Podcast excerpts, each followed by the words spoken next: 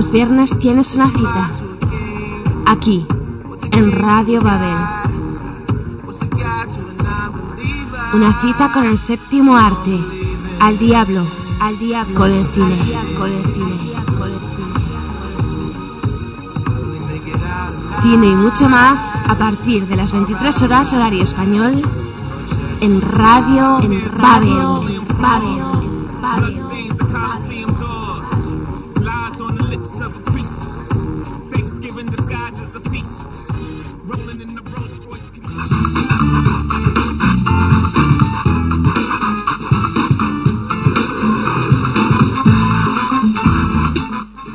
Radio Babel, la radio de los sueños.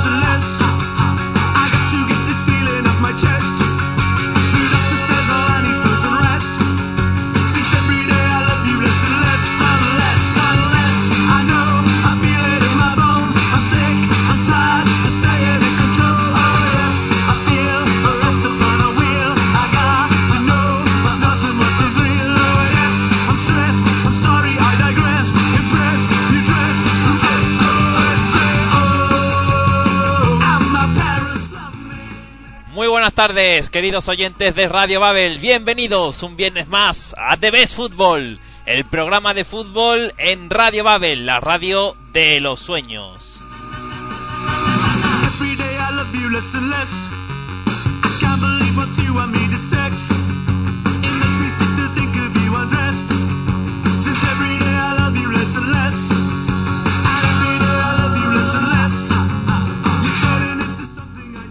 Aquí estamos con todos vosotros un viernes más, hoy 24 de febrero de 2012, un programa cargado como siempre de las mejores previas de fútbol nacional e internacional. Daremos un repasito a esa lista de convocados de Vicente del Bosque para el amistoso que enfrentará a España y Venezuela el próximo viernes en la Rosaleda.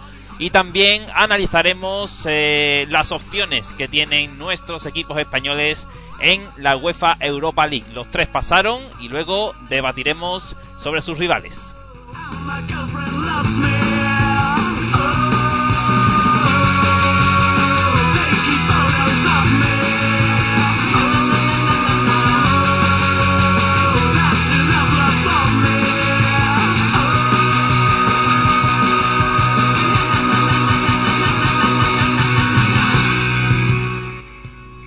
Comienza el fin de semana, pero no te puedes ir sin saber qué es lo que nos espera este fin de semana en el fútbol. Así que, sin más dilación, ¡arrancamos!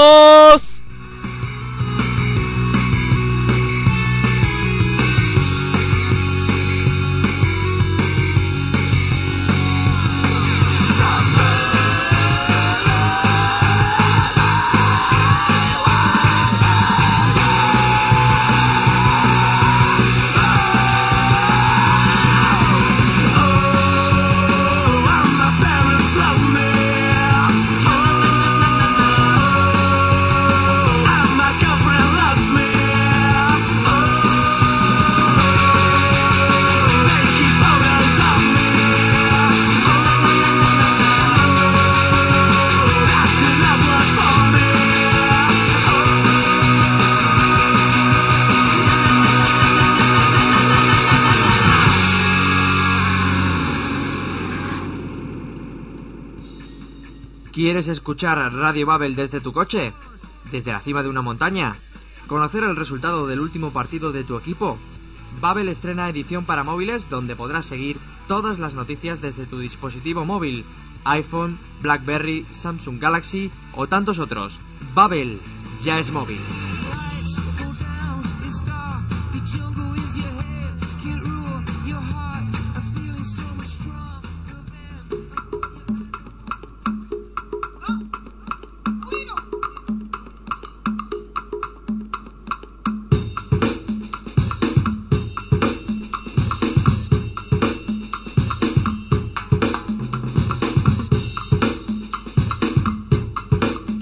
Estás escuchando Radio la radio de los sueños.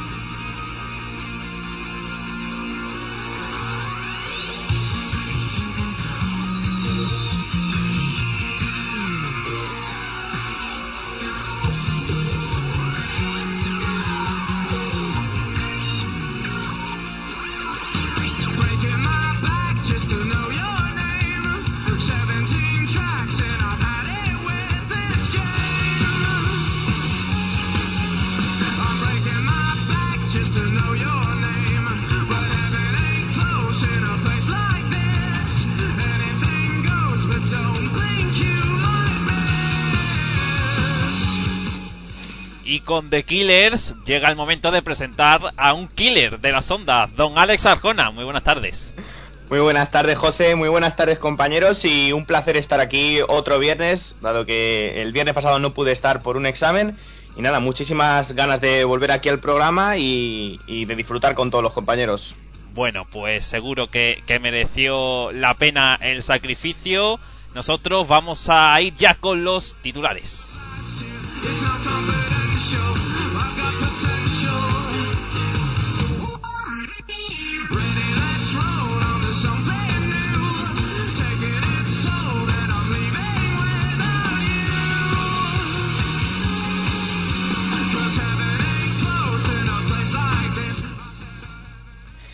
En primera división, el Atleti quiere robar las esperanzas blaugranas. En segunda, Celta y Almería lucharán por seguir la estela del líder.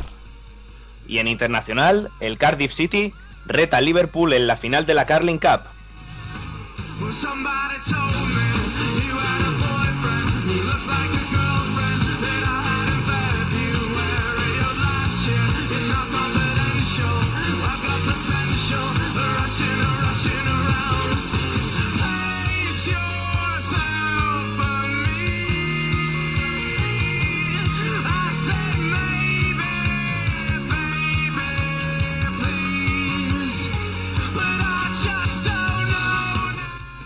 Y además, Alex, eh, tenemos esa lista de convocados que ha ofrecido hoy el seleccionador nacional, Vicente del Bosque, con algunas novedades destacables, ¿no? Así es, José. Lo más destacable quizás sería, bueno, quizás sería no. Lo más destacable es la ausencia de Fernando Torres desde que no, ha- no había parado de venir convocado desde, desde 2006, salvo alguna lesión. Y lo va a suplir en, en su posición Roberto Soldado, tras que, que debutó hace cinco años y vuelve a la, a la roja. Las otras ausencias han sido las de Raúl Albiol y, y Pedro Rodríguez. Y otro, mm, un- el jugador que debuta, eh, como ha dicho Del Bosque en, en rueda de prensa, quiere dar confianza a los, a los más jóvenes, a los jóvenes de las categorías inferiores. Y por ello ha debutado a uno de los jugadores claves de la sub-21, a Iker Muniain, que con 19 años la verdad es que se está, se está ganando un nombre en el, en el, dentro del fútbol español. Y bueno, otro que vuelve a la, a la convocatoria es Jesús Navas, que vuelve tras, tras ocho meses de ausencia. Y si te parece bien, José, lo ampliamos más tarde en el, en el programa con nuestros compañeros. Perfecto, Alex. Luego desgranamos un poquito más esa lista. Nosotros vamos ya a meternos de lleno con las previas de la Liga BBVA y vamos, como siempre, a comenzar por la jornada.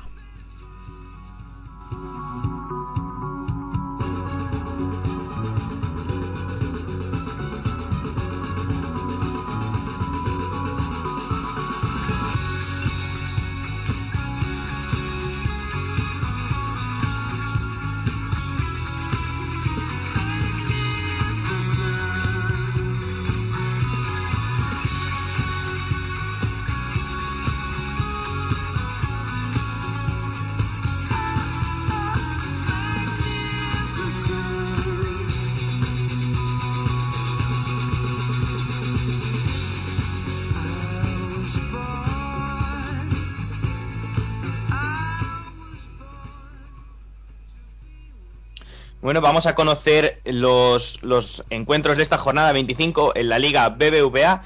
Y comienzan mañana con dos encuentros. Mañana sábado a las 6 de la tarde son el Racing Sporting de Gijón y Betis Getafe. Le, eh, seguirá a las 8 de la tarde el Málaga Zaragoza.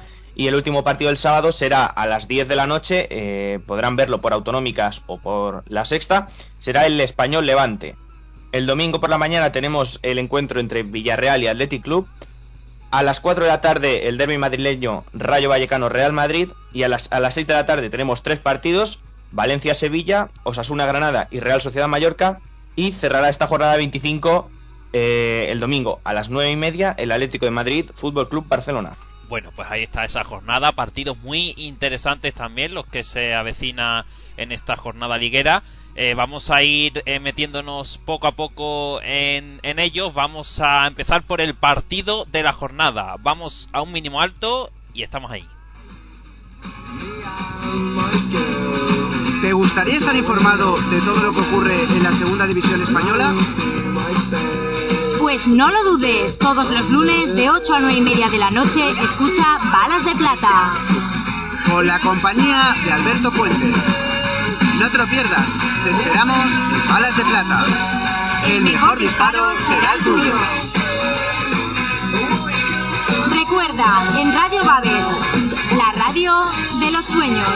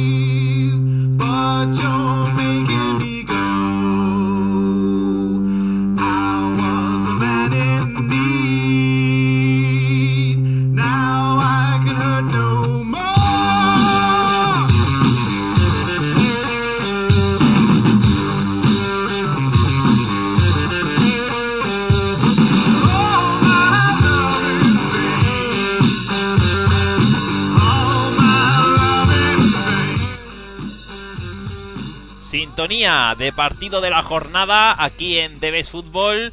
Y el partido que hemos escogido ha sido ese interesante duelo entre Atlético de Madrid y Fútbol Club Barcelona que tendrá lugar, como decía antes el compañero Alex Arjona, el domingo a las nueve y media eh, con las cámaras de Canal Plus. Para ello tenemos a dos personas que nos van a traer la, mejor información de ambos equipos.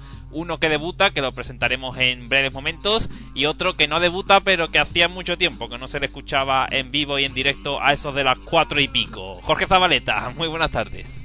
Hola José hermano, hola Alex, hola a todos los oyentes de, de Fútbol, hola a todos, hace tiempo que no estamos aquí. Puntualmente a las cuatro y media son, ¿no? Cuatro y cuarto. Muy buenas, Zabaleta. Estamos, Bueno. aquí, estamos aquí preparados para Eh, hablar un poquito. Jorge, cuéntame, eh, el Barça visita el Calderón, eh, ¿se podría quedar definitivamente sin liga si pierde el partido? Sí, bueno, un partido trascendental para mantener o no el sueño de, una posible histórica remontada que cerrará la, jornada de liga a las nueve y media, último partido de esta jornada que se nos avecina y un partido que estará en la noticia de Xavi Hernández que volverá a un once titular del Barcelona, ya jugó unos minutos el otro día frente al Valencia, donde además anotó el último tanto del equipo culé y eh, de nuevo el, de Tarrasa volverá a estar en el 11. Un 11 que estará formado más o menos por eh, lo que vimos el otro día en el Camp Nou, un equipo que se va a ir consolidando eh, de cara a dentro de dos semanas esa vuelta de octavos de la Champions, partido que Pep Guardiola le pone como importante. Pero hablemos de más cosas. Esta semana eh, ha habido no ha habido partido, pero ha habido muchos actos eh, publicitarios donde ha hecho todos los jugadores hincapié en que Guardiola debe renovar y esperan por el bien del barcelonismo y del fútbol español en general que el técnico de San Pedor, Pep Guardiola, renueve un año más con el Barcelona, cosa que allí en la ciudad condal no tienen muy claro este año. Y todo va a pasar por eh, ver la actitud de los jugadores, que el otro día contra el Valencia fue muy buena la actitud. Veremos este domingo fuera de casa, partido muy complicado. El Atlético Madrid viene muy bien, el Barça fuera de casa no está mostrando su mejor cara y veremos a ver qué pasa. Guardiola solo ha conseguido en Liga una victoria allí, fue el año pasado, ganó 2 a 1 en el Vicente Calderón y, el resto de precedentes fueron derrotas por 4-3 y por 2 a 1 en las temporadas anteriores, aunque sí que recordaremos una contundente victoria por 1-3 en Copa del Rey, que ganó el Barcelona esa Copa del Rey ese año, en 2008, y donde además Messi marcó tres goles. Eh, un partido que a Messi se le da especialmente bien. El Atlético Madrid es el equipo al que Messi más goles le ha marcado, aunque en el Vicente Calderón es otra historia. Y este Atlético Madrid del Cholo Simeone es otra historia. El once titular, más o menos lo podrían componer Víctor Valdés. En portería, defensa de cuatro. Parece que no arriesgará Pep Guardiola en el Vicente Calderón. Con Erika Vidal, Carlos Puyol, Gerard Piqué y Daniel Alves, que vuelve de sanción. Por delante, Sergio Busquets, Xavi Hernández y Andrés Iniesta, que ya parece estar eh, a nivel físico adecuado.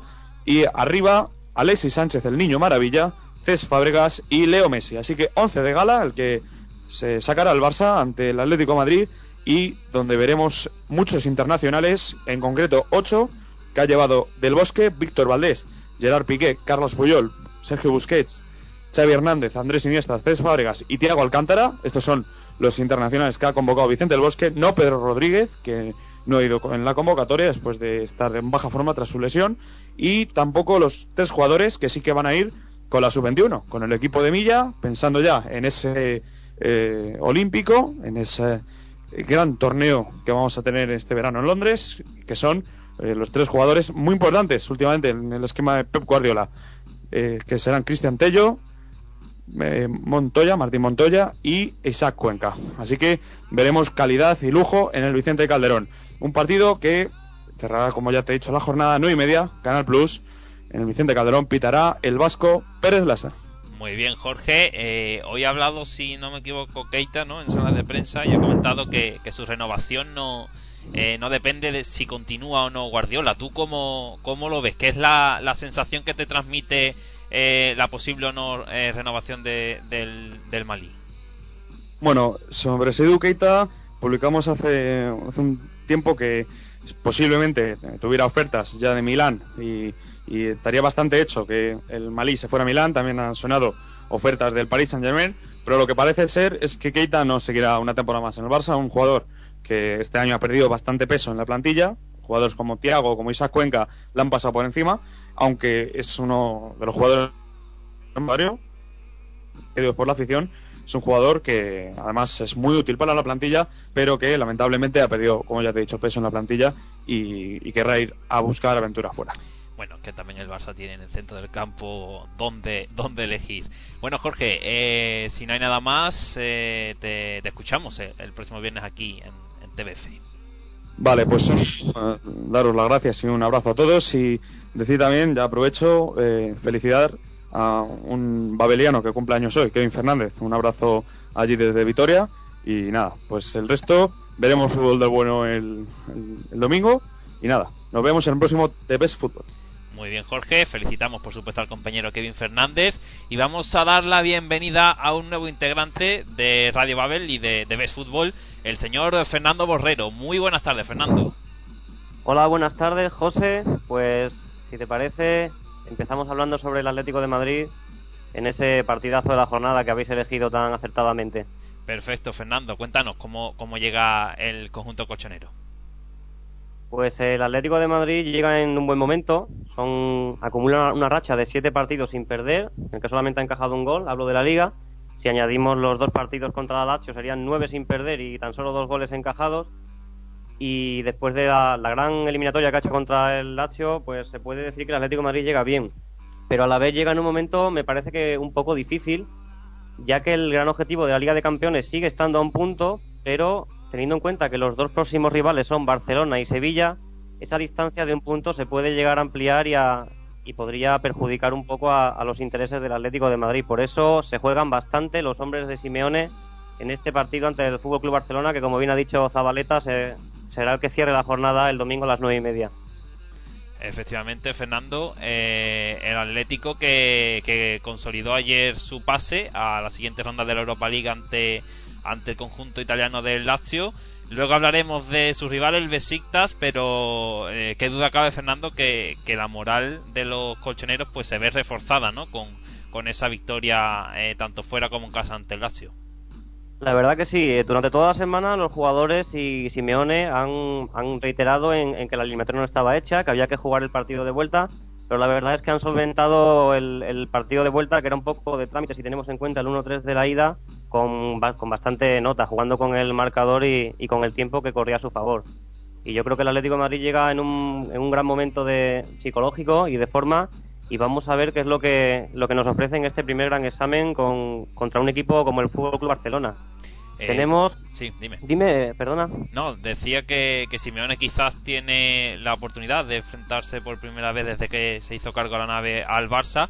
Yo creo que eh, el primer eh, gran rival, ¿no? De, desde que está aquí Simeone. La verdad que sí, ha tenido, ha tenido también algún partido especialmente complicado como el del Valencia o el, o el Málaga, pero la gran piedra de toque, el, el primer examen duro de verdad va a ser este Fútbol Club Barcelona que va a medir de alguna manera hasta qué punto puede llegar la euforia del Atlético de Madrid y ese llamado efecto Simeone. Sí, totalmente. Eh, ¿Qué nos ibas a decir, Fernando? Sí, respecto a la convocatoria y a la posible alineación, tenemos noticias de última hora que se han dado esta mañana en el entrenamiento de Majada Honda.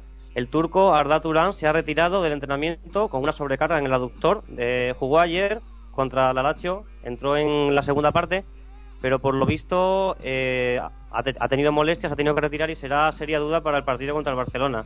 Salvio y Adrián se han retirado apar- eh, se han entrenado aparte. eh, Salvio por un traumatismo en el tobillo derecho y Adrián por una sobrecarga muscular. Eh, según la página web del Atlético de Madrid, no revisten ningún tipo de gravedad esto- estos dos jugadores que sí contarán en teoría con Simeone. El que sí es duda es Arda Durán.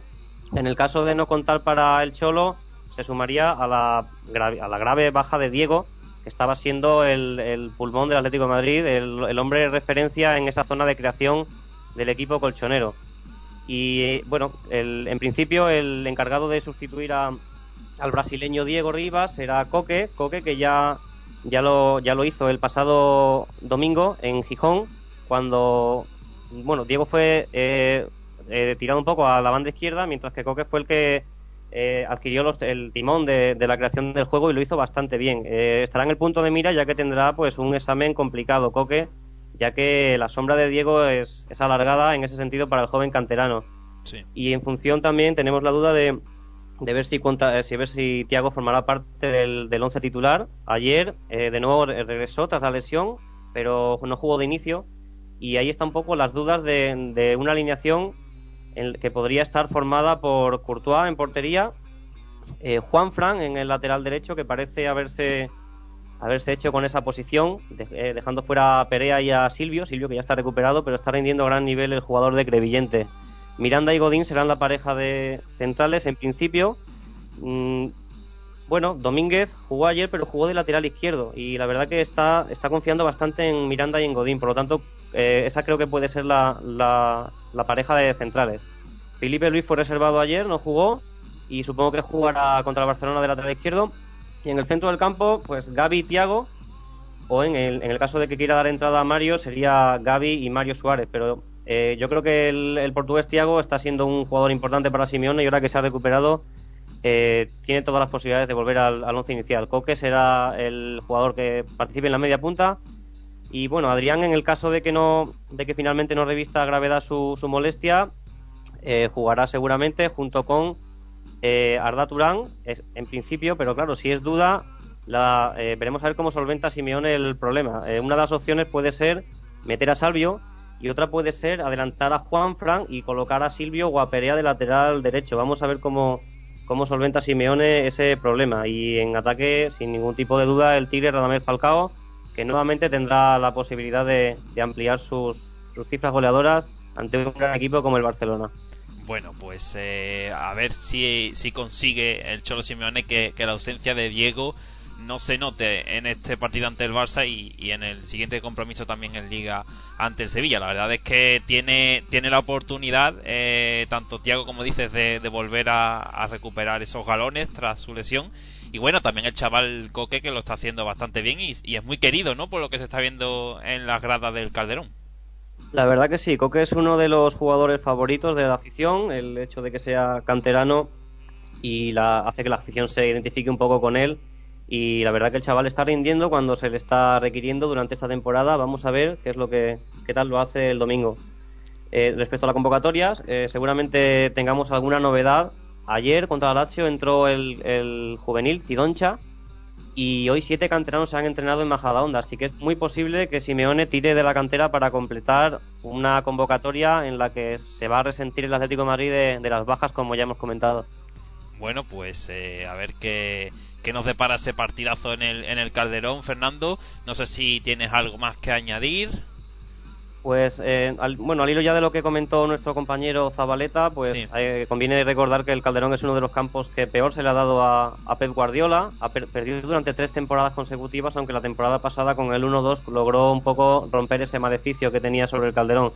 Es un clásico normalmente de, de muchos goles, en, sobre todo los partidos en el Calderón, y un poco quizá ha venido a menos en los últimos años, no en cuanto a espectáculos, sino en cuanto a la relevancia, ya que antes es- esta- este tipo de partidos decidía ligas. Sí. Vamos a ver también la, la cara que presenta el Atlético de Madrid porque el 5-0 en, en la ida en el Camp Nou todavía sigue sigue doliendo un poco entre, entre la afición del Atlético de Madrid. Sí, totalmente. Estamos también acostumbrados a la época en la que estaba también Fernando Torres y, y que le ponía las cosas muy difíciles siempre al Barça, ¿verdad? Sí, sí, la verdad que sí. El Atlético de Madrid, incluso en el Camp Nou, durante las, las dos ligas de Rijkaard, consiguió vencer allí el, el 0-2 de la 2004-2005 y el 1-3 de la 2005-2006. Contra todo pronóstico, la verdad. Y ha sido un equipo, el Atlético, que, que le ha dado más, más de un quebradero de cabeza al Barcelona en los últimos años. Aunque si bien es verdad que el Barcelona en los últimos 4 o 5 años en el Camp Nou no ha tenido ningún problema para resolver sus partidos contra el Atleti y en el, en el Calderón todavía pues eh, queda un poco eh, aquel, aquel 06, los ecos de aquel famoso 06 de la Sí. 2006-2007. Bueno, aprovecho también, Fernando, para recordar a todos nuestros oyentes que este fin de semana en babel.com podrán eh, leer una serie de, de reportajes dedicados a Pep Guardiola y a Simeone de sus enfrentamientos entre ambos cuando, cuando eran jugadores del Barça y del Atleti respectivamente y también unos seriales de los partidos más recordados eh, en el Vicente Calderón con, con Guardiola y con Simeone como protagonistas, ya sea sobre el césped o en el caso de Guardiola como, como entrenador. Muy recomendable, Fernando, este fin de semana visitar como siempre babel.com, estaremos atentos y bueno, eh, enhorabuena por este debut, te escuchamos si te parece en un ratito, que luego habrá que, que analizar muy bien ese, ese rival del Atlético de Madrid en la Europa League. Pues muchas gracias José y nada, a seguir escuchando las previas de nuestros compañeros.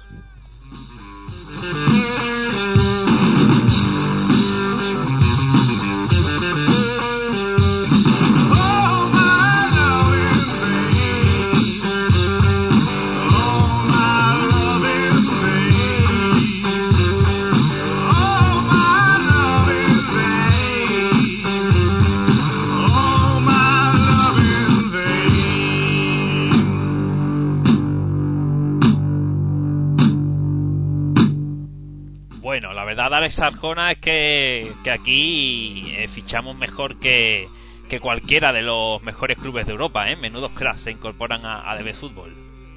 Sí, sí, la verdad es que debutan con ganas, ¿eh? Y debutan, pues la verdad es que ca- cada cual que debuta lo hace lo hace de maravilla y pues eso, José, se nota mucho el, el trabajo que, que hacen en la preparación de, de sus previas y, y en la documentación. Efectivamente.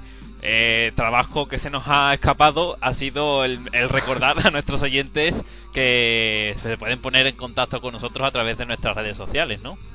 Claro que sí, ya saben que en Facebook, en el buscador de la propia red social, escribiendo TBF espacio Radio Babel, pueden agregarnos como, como amigos y hablarnos durante el programa, eh, unirse a, lo- a los eventos de los programas, responder nuestras preguntas, etcétera. Igual que pueden seguirnos en Twitter, twitter.com barra TBF guion bajo eh, Radio Babel. Ahí pueden seguirnos y escribirnos, igual que, que ya nos han escrito unos cuantos seguidores, José. Bueno, pues adelante. Nos saluda, por supuesto, el, el gran compañero Carlos Jiménez, mi compañero de sección de, de la redacción del Valencia y ahora también de... Bueno, es un todoterreno, Sí. la verdad, que lo podéis leer en, en todos los sitios en- de Babel. Nos deseaba suerte para el programa y además a la pregunta que hemos lanzado de qué, qué parecía, qué les parecía a nuestros seguidores la, la lista de convocados de- del Bosque, nos, de, nos contestaba Carlos. Mi pregunta es, ¿no veis, ¿no veis a De Marcos en mejor estado de forma que Navas? Y Adrián por Negredo también nos respondía la, a la pregunta el compañero, otro crack, otro todoterreno, Gonzalo Trujillo, que nos decía, Pedro salió hace poco de lesión, Albiol casi no juega, y Torres, que no está en su mejor momento, son ausencias acertadas. También nos ha contestado un seguidor, Alberto Sánchez, que nos decía, ¿no tenéis la sensación de que falta un central más en la lista? Que solo hay dos y Ramos va a ser lateral con Del, con del Bosque. Así que José, agradecer a, los seguidores de Twitter que nos hayan comentado y animar a- al resto de, oyentes que nos den su opinión acerca de la pregunta de, de qué le parece la, la lista de convocados o, o cualquier, cualquier tema que tratemos en el programa. Por supuesto que sí, Alex. Nosotros eh, leeremos. Ya saben que mientras haya respeto, eh, se leerán todos los comentarios. Os animamos a, a seguir comentando. Nosotros vamos a hacer un mínimo alto y nos metemos con el siguiente partido de la jornada, ese Rayo Vallecano Real Madrid. ¿Te gustaría estar informado de todo lo que ocurre en la segunda división española? Pues no lo dudes, todos los lunes de 8 a 9 y media de la noche escucha Balas de Plata. Con la compañía de Alberto Fuentes. No te lo pierdas, te esperamos en Balas de Plata. El mejor disparo será el tuyo. Recuerda, en Radio Babel, la radio de los sueños.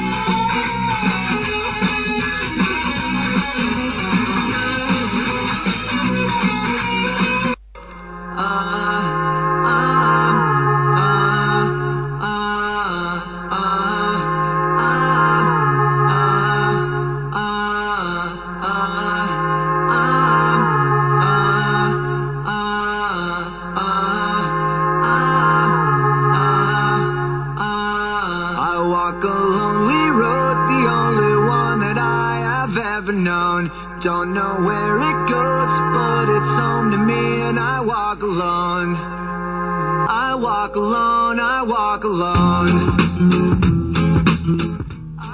Bueno, y aquí tenemos eh, ese Rayo Real Madrid que será en un horario poco habitual para, para el conjunto merengue, será a las 4 de la tarde del domingo.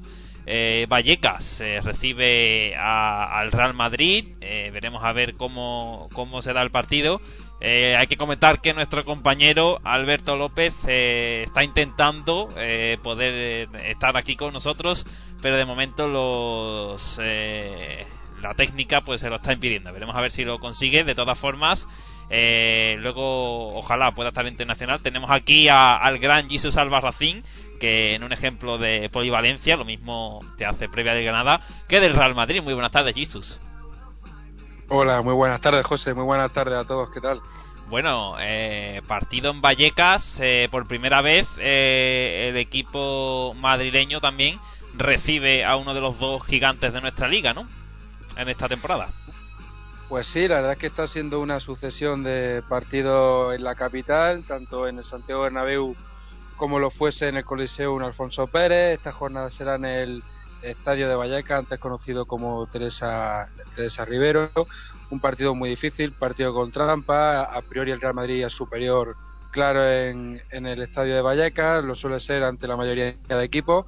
Pero la verdad es que Rayo Vallecano está haciendo un fútbol eh, muy bueno, está jugando a un nivel bastante alto y Sandoval está haciendo eh, un trabajo muy bueno y, muy alto acorde a la plantilla que tiene de un Rayo Vallecano que juega bien, que tiene técnicamente a jugadores muy capaces y que, maneja muy bien los tiempos del juego, donde el Real Madrid se puede ver algo algo más presionado y, algo más francado por un Rayo Vallecano que, que ojo porque tiene tiene peligro y tiene y tiene mucha pegada, ¿eh? Sí, sí, totalmente. Además eh, tenemos a, al gran Michu que hace poco eh, nos concedió amablemente una entrevista que está enrachado. un Michu que ya sonó para, para Granada, un Michu que viene de, de un Celta de Vigo en el que ya despuntó como el gran jugador que es, que está siendo prácticamente la gran referencia a su equipo arriba. También hay que tener en cuenta otros jugadores como el propio Las, el cantano del Rayo, Piti, eh, Tamudo, jugadores con, con una gran capacidad de maniobra arriba, que se implican muy bien desde las dos bandas, que internan muy bien el juego también por dentro, que suelen ser un quebradero de cabeza para la mayoría de defensas rivales, debido a esa gran fluctuación del juego que tienen, esa gran conexión en corto y, ese gran manejo de- del balón al que le gusta agarrarse prácticamente todo lo posible. Un Vallecano que quiere eso, quiere el balón, quiere la posesión, quiere sacar el juego prácticamente desde atrás siempre, quiere triangular lo, lo más rápido posible, llegar al área rival lo, cuantas más veces posible sea. Y el Real Madrid, pues bueno, destaca por esa eh, fluidez del juego que tiene, eh, un fútbol muy, muy, muy distinto y muy disperso acorde al rival, un, un fútbol más, más directo, más rápido por banda o un juego más lento, más, más apausado y con más posesión de balón en el centro del campo. Veremos a ver cómo lo plantea José Mourinho, porque el rival en sí lo va a poner prácticamente difícil, ¿no? Veremos a ver si el Real Madrid se ve replegado en algunos compases del, del juego, del encuentro, eh, aunque bueno, la, la decantación por el Real Madrid es bastante clara debido a esa gran potencia, ese gran ar de futbolistas que tiene. eh, prácticamente llegan todos los jugadores con, con un buen nivel de forma. No hay que destacar ningún jugador eh, con problemas físicos. Ya estuvo Marcelo con algo más eh, de molestias físicas y más oposiciones de cara a, estar en el once inicial, donde el Coentrao se ha posicionado prácticamente como un jugador clave. Eh, a mí personalmente me gustó el, el Portugal en el partido del CSK de Moscú, pero es verdad que al ataque ha perdido cierto fuelle, ¿no? Un jugador que llegó al Real Madrid con el papel de un lateral con, con una gran aportación, un gran recorrido, que se implicaba muy bien en las tareas ofensivas de su equipo, pero que con el paso de los partidos, eh, el paso de la jornada, se ha visto muy asentado atrás, muy rígido en un lateral izquierdo que pr- prácticamente se complementa con la dupla de centrales del Real Madrid. Y eso también ha creado que el Real Madrid pierda cierto fuelle por una banda izquierda que hasta la fecha está siendo únicamente eh, revalidada por el gran Cristiano Ronaldo que sigue en un estado de forma espectacular, pichiche de la liga, un jugador que viene tras marcar al CSKA de Moscú un gol importantísimo, un partido en el que el Real Madrid eh, perdió prácticamente el bagaje el, del juego en los últimos compases del partido. Eh, pero el Rey Vallecano tiene que saber que tiene todas sus bazas, ¿no? Es cierto que eh, en el último partido en el que se midieron tanto los blancos como los, vallecanos, el Real Madrid estaba en una posición bastante más aventajada, un 6-2 muy merecido para, para un, un Real Madrid que la tuvo algo más eh, inquieta y algo más resentida en algunas partes del partido de Santiago Bernabéu, eh, frente a un Rayo Vallecano que plantó cara pese a un resultado muy abultado. El equipo de Sandoval prácticamente está desarrollando el mismo fútbol que tenía en la temporada anterior, un juego como digo muy directo, muy rápido, eh, que asienta mucho al rival directo, al rival contrario a, a la defensa propia y veremos a ver cómo se plantea un partido en el que el Real Vallecano cuenta también con todo su efectivo. Si te parece vamos a hacer un repaso a lo que han sido estos enfrentamientos entre Real Vallecano y Real Madrid. Venga. Eh, dos equipos que se han medido prácticamente en 25 ocasiones, con cuatro victorias para el Real Vallecano, tres empates y 18 para el equipo blanco. En cuanto a- al estadio de Vallecas se refiere, han sido 12 partidos jugados, tres victorias del Real Vallecano, eh, un empate y, y, y ocho victorias para el Real Madrid, 67% de las victorias para el equipo blanco, que, que bueno, que ha dejado grandes sensaciones, grandes registros goleadores, algunas victorias como el 7-0 que que le endosó en la temporada 79-80 al Rayo Vallecano, el 6-2 que hemos mencionado anteriormente, el 1-5 en el Estadio de Vallecas en la temporada 95-96. Eh, yo creo que ha sido hasta el, hasta el momento la mayor victoria del Real Madrid fuera de, fuera de casa, en el Estadio de Vallecas ante el conjunto rayista. Y un Real Madrid que, bueno, lo tiene bastante más fácil que el Rayo Vallecano. Si te parece, vamos a analizar un poquito lo que puede ser el, el equipo de, de Sandoval, un, un equipo eh, muy compacto atrás que marca bastante la línea, la primera línea del juego con una, ante- una anticipación y una subida al centro del campo que suele ser eh, reiterada y bastante abundante durante, durante la temporada, marcando una defensa muy rígida y muy segura con Casado, La Vaca, Tito, Arribas, el gran Movilla, el centrocampista que está siendo uno de los grandes, bueno, uno de los grandes timones, uno de los grandes conductores del juego rayista en esta temporada. También a tener en cuenta a Mitchell, el veterano y capitán del equipo, el número 8 que está siendo también una pieza bastante importante, pese a no contar con todos los minutos que le gustaría. Para mí los jugadores más destacados de este equipo, como ya decía, son Piti, eh, que ya viene siendo la gran estrella del equipo en segunda división, el comentado también Michu, Pacheco, que ha llegado eh, recientemente al conjunto del Rayo, pero que tampoco están contando con una gran aportación por ahora. Eh, Botelo, que es otro jugador importante, Diego Costa, el jugador cedido por Atlético de Madrid, que está siendo prácticamente el hombre suerte, ¿no? El hombre fortuna de este conjunto, llegando con bastante peligro al rival, sumando con bastante eficacia y manejando muy bien a, la defensa rival, donde se suele desenvolver muy bien, ¿no? Para moverse tanto entre líneas como en, en el área pequeña, da- dado que es un jugador muy inteligente y muy capacitado como tal. El Real Madrid, por su parte, bueno, eh, contará con, con Gonzalo Higuaín debido a esa baja de, Karim Benzema, la única del equipo. Eh, Cristiano Ronaldo, que se perfila también para partir desde el inicio, como ya viene siendo habitual también. José Callejón puede ser otra de las grandes alternativas debido a que eh, Ángel Di María volvió a caer lesionado eh, previa al partido del CSK de Moscú. Eh, un canterano del Real Madrid, el granadino, que está aportando bastante casta, que está jugando muy bien, se está sentando muy bien al juego eh, táctico prácticamente desde la banda derecha hasta el centro del campo, donde también se, se mueve con bastante, con bastante solvencia, se compenetra muy bien con los jugadores del centro del campo, en los que podremos volver a encontrar a, a Xavi Alonso y a Esteban Granero, que ya empiezan a, a resonar como, como una pareja eh, bastante efectiva. A José Mourinho le gusta por eso de que el Real Madrid se hace con más posesión del balón, le da un ritmo diferente a los partidos, más alternativa de juego, caso de concreto del el origen granadino Esteban Granero, del capitán, que es uno de los jugadores que más se está aportando en estos últimos partidos, volvió a la titularidad, eh, empezó la liga siendo un descontado de, para José Mourinho sin tener un gran protagonismo, pero la verdad es que está eh, dándole una pausa y un cambio de, sentido al juego del Real Madrid que hasta la fecha no tenía y que le está dando bastante, bastantes cosas. El centro de la defensa volveremos a ver a, a Pepe con, con Sergio Ramos bastante, con bastante seguridad, Arbeloa en un lateral. La gran duda, Marcelo, que se encuentra mejor de esos problemas físicos, o Fabio Cuentrao, que venía siendo el lateral izquierdo titular del equipo, y un Casillas, que es titularísimo y, que parece no tener relevo en este equipo. Bueno, eh, eh, te quería preguntar, Jesus, eh, por la baja de, de Benzema. Eh, lo comentaba nuestra compañera Jessica, ¿no? Eh, en la web ayer, quizás sea el gran momento en esta temporada de Gonzalo Higuaín, ¿no? Pues sí, además un Gonzalo Higuaín al que se le empieza a vincular cada vez con, más fuerza para, para otro equipo.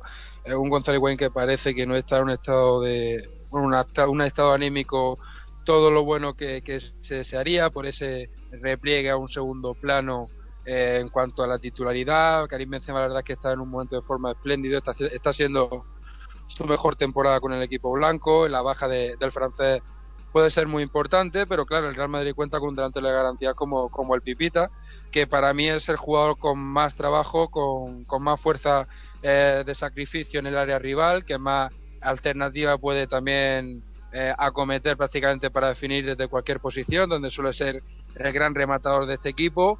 Eh, es cierto que Karim Benzema suele ser un jugador que se mueve con muchísima más soltura eh, prácticamente por todas las zonas del juego, que eh, consigue un poco más de balón, que trabaja más en el medio campo, donde suele retrasar, retrasar su posición con bastante eh, rutina, ayudando bastante a, la- a los centrocampistas de su equipo, un trabajo defensivo que le ha implantado José Mourinho prácticamente. Su baja puede estar condicionada también a que el Real Madrid eh, tenga algo más de fuelle en el área rival, donde el, el francés mantenía un poco más la posesión de, de su equipo.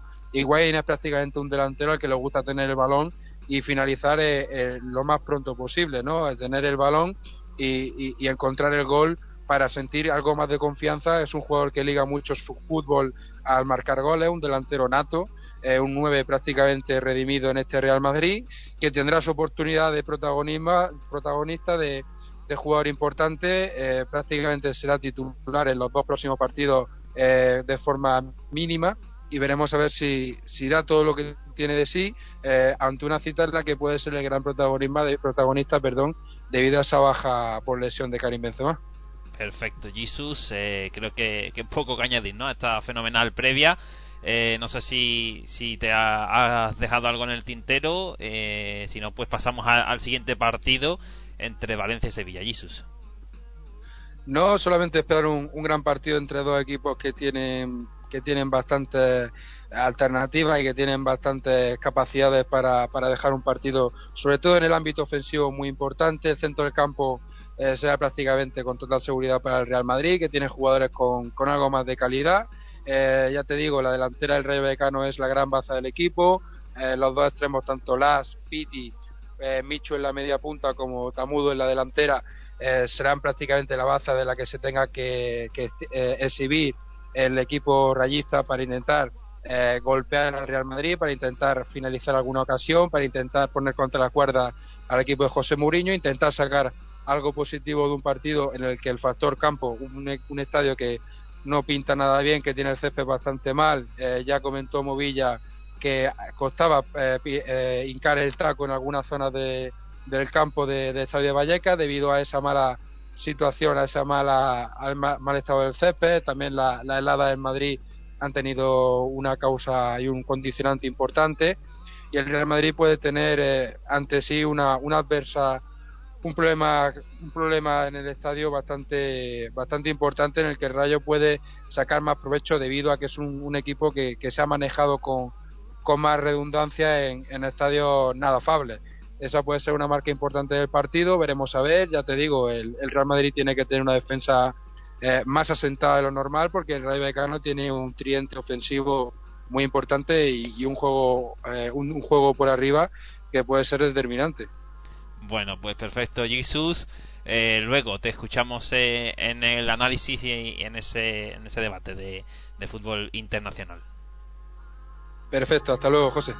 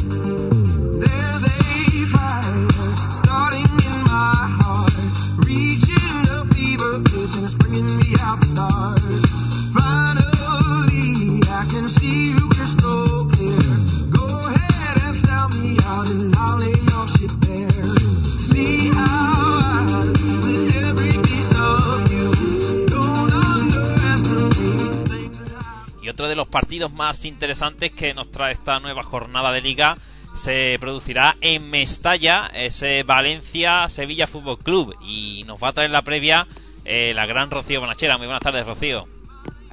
Buenas tardes a todos. Bueno, Rocío, ¿qué nos cuentas? Pues como tú bien decías, Mestalla acogerá el domingo el encuentro entre Valencia y Sevilla, dos equipos con situaciones muy distintas en la tabla de clasificación. Los de Emery se mantienen en la tercera plaza con 40 puntos, a 11 del segundo clasificado, el Barcelona. Precisamente a los de Guardiola se enfrentaron la pasada jornada en el Camp Nou, de donde salieron con un doloroso 5-1 en un partido para olvidar.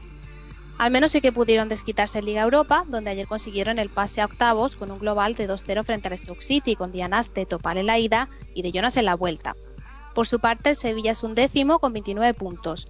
Los de Nervión no han tenido esta temporada los resultados esperados, aunque el pasado sábado se reencontraron con la victoria casi dos meses después, al derrotar a Osasuna por dos goles a cero.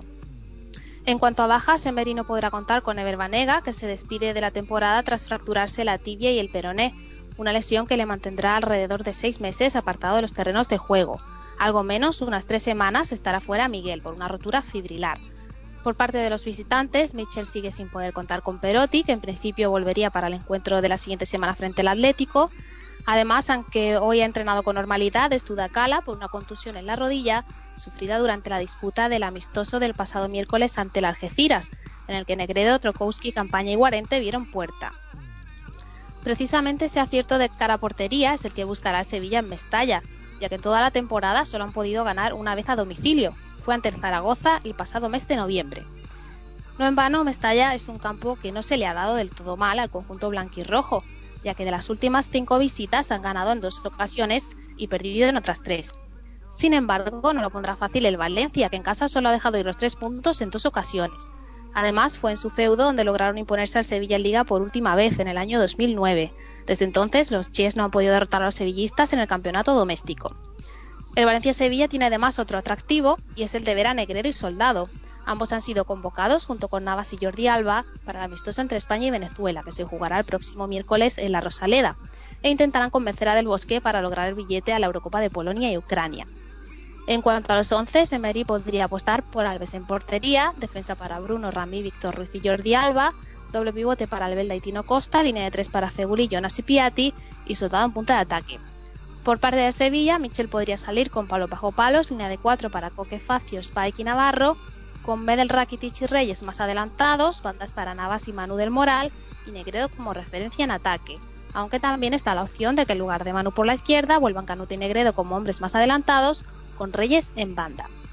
Finalmente, recordamos que el Valencia Sevilla se jugará el domingo a las 6 y será arbitrado por el colegiado del Comité Cántabro Fernando Teixeira Vitienes. Bueno, pues eh, ahí estaba esa gran previa de Rocío, Valencia y Sevilla. Alex, que se enfrentan, eh, duelo que se repite, ¿no? Eh, después de, esa eliminatoria en Copa del Rey. El Valencia también con la confianza que, que le ha dado el pase a la siguiente ronda de la Europa League. Y ahora pues tiene que defender Alex y Rocío eh, esa tercera plaza. Hoy decía Michel que, bueno, ya lo hemos comentado, ¿no? Que el Valencia es el, el campeón de la otra liga y, y yo creo que ante el Sevilla, pese a que ahora mismo el Sevilla está bastante más bajo de lo que a priori se le corresponde en la tabla, pues es una gran oportunidad, ¿no? Para quien quiera, Alex o Rocío. ¿Ahora, José? Ahora, se te escucha Alex. Ahora, lo siento, que no, comentaba que, bueno, estaba comentando yo solo, que, que gran partido sin duda. Habrá que ver también cómo, cómo va a responder la afición valencianista también a la, a la última derrota endosada en, en Liga, el 5-1 contra el contra el Fútbol Club Barcelona, pero pero sí que sí que es así, se verá un, un gran partido. Además, el Sevilla acaba de cambiar de, de entrenador, supuestamente pues ha cambiado. Eh, la verdad, mm, quizás revancha por parte del, del Sevilla por la eliminatoria en Copa, pero también por parte del Valencia, que, cayó en, en el Sánchez Pijuán en, en la primera vuelta. Así que, pues nada, esperará el partido y, y a ver si el Sevilla se acerca más al Valencia o, sin embargo, o por contra, el Valencia eh, hace aún más grande su colchón de puntos por conseguir la tercera posición. Pues sí, no, la verdad es que de todas formas, eh, por mucho que, que disten en la tabla, Rocío, Valencia y Sevilla suelen ser partidos bastante eh, tensos, ¿verdad? Y emocionantes. Sí, bueno, de hecho también en cuanto a resultados suelen ser bastante igualados. No, no recuerdo yo que haya habido grandes goleadas en los Sí. últimos enfrentamientos entre ambos equipos, así que veremos qué ocurre y veremos también el rendimiento que dan esos cuatro convocados que van con la selección. Bueno, a ver qué es lo que finalmente apuesta Michel en el 11, como comentaba Rocío, puede optar por Canute y Negredo con Reyes y Navaja a las bandas, aunque yo creo, Alex, que ante un equipo como el Valencia, eh, que en casa es bastante fuerte y también con la intención de, no perder eh, la hegemonía en el centro del campo, apostará por el doble pivote Rakitic Medel y Reyes como enganche entre, entre ellos dos y, y el delantero, ¿no? La verdad es que, José, también, como has comentado de las bandas del Sevilla, hay que tener en cuenta la, la baja de, de Miguel, de Miguel Brito, que se lesionó Sí. en el pasado partido, que aunque aunque aun- aun sus pro- aunque te- debamos de tener en cuenta sus sus problemas extradeportivos, etcétera, Sí. es la verdad es que en el campo es el, el lateral derecho de más nivel del Valencia, está, está jugando mejor que, que Bruno y que Barragán, que, están bastante más flojos. Bruno, pues la verdad es que no está no está dando, no está alcanzando el nivel con el que, que Emery esperaba que, que diera cuando se lo trajo de Almería. Y Barragán, pues, además de que, aparte de que no ha tenido los minutos que él deseaba, la confianza que él deseaba, que esperaba que le diera Emery, cuando ha jugado tampoco, pues, pues no ha dado el nivel que, que ha deseado el Mister. Y la verdad es que también es, es una baja considerar la de, la de Miguel por parte de los de Mitchell. Quizás ahí quiera buscar Michel el desborde con Reyes en lugar de apostar con Mano del Moral, que aunque juegue pegado a banda, siempre va, por inercia, va a tirar hacia, hacia el centro.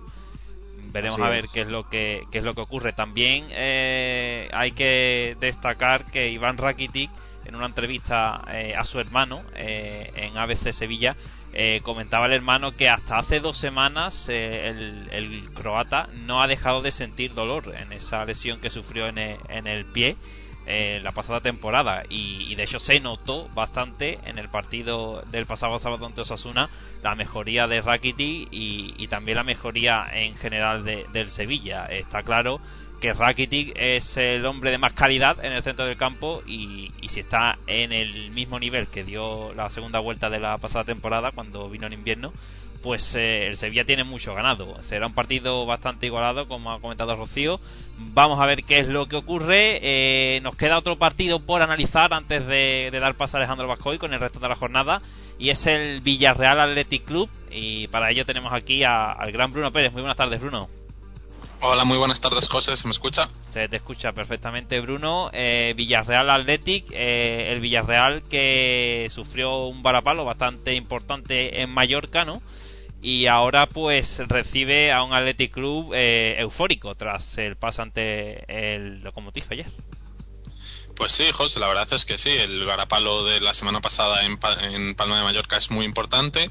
El Villarreal venía, la verdad, que teniendo una racha bastante positiva de resultados, pero bueno, el, el pasado fin de semana la verdad es que el partido fue, bueno, bastante malo, por- hay que decirlo.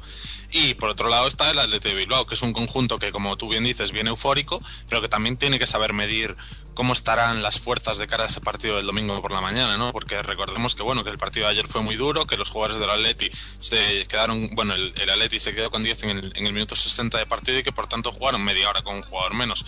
Yo creo que el desgaste físico es importante, a eso hay que añadir importantes bajas, así que bueno, veremos qué es lo que decide hacer eh, Marcelo Bielsa. Yo creo que eh, principalmente eh, las bajas de, de Marcos y, y Muniain, que están ambos sancionados por acumulación de tarjetas, serán suplidas por, por Íñigo Pérez y por Toquero, pero la verdad es que no descartaría algún otro tipo de cambio en el once habitual, ya que bueno, como, como bien, de- eh, bien decía, pues creo que, que la- el cansancio acumulado en- de algunos futbolistas pues puede ser clave, José. Pues sí, no, la verdad es que además eh, el Athletic está ahí en- empatado con el español a puntos, ¿no? En, esa cuarta quinta plaza y yo creo que, que no quiere desperdiciar más esa, esa oportunidad y quizás eh, si los resultados acompañan debido que el Atlético de Madrid juega con el Barça, el, el Sevilla que juega en Valencia, pues sí que podría empezar a, a poner tierra de por medio, ¿no?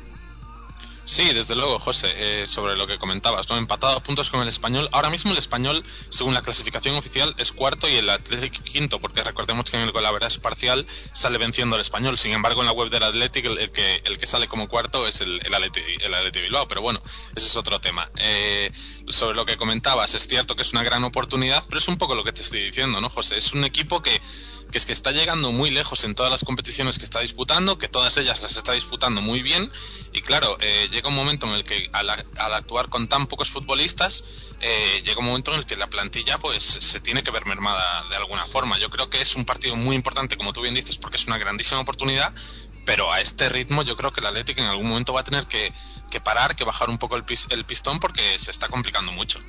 Bueno, veremos a ver. Eh, de todas formas, eh, tampoco tiene nada fácil esa visita al Madrigal, porque el Villarreal sigue metido en, esa lucha por conseguir la permanencia y una derrota en casa sí que le puede le puede complicar aún más la situación y verse y verse en descenso.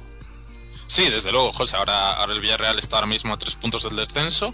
Y bueno, eh, después del de, partido de, que comentábamos, ¿no? Del parapalo del otro día en Palma de Mallorca, eh, el técnico eh, Molina ha, ha, declarado que bueno, que se siente en parte culpable por la por la derrota, porque cree que cometió ciertos errores a la hora de tomar ciertas elecciones de, en el 11 y en los cambios, y además pues eh, ha, dicho que, que, prepara algunos cambios para, para, este partido, pero que no son consecuencia directa de, de, la derrota de Mallorca, sino que él piensa que eh, está en disposición de hacer una alineación digamos más acorde al fútbol del Athletic Club de Bilbao, por tanto se preparan ciertos cambios, no se ha avanzado ninguno de ellos, eh, se, se, cree, eh, pero es una información sin confirmar que Zapata podría podría entrar a formar parte de la defensa porque es uno de los futbolistas que podría ayudar a, mejorar el juego aéreo del equipo, pero bueno, al, ser el partido del domingo y al haber terminado el Atlético ayer su participación en la Europa League, ninguno de los dos equipos ha dado todavía la convocatoria oficial, así que tampoco podemos adelantar muchos nombres en ese sentido, José.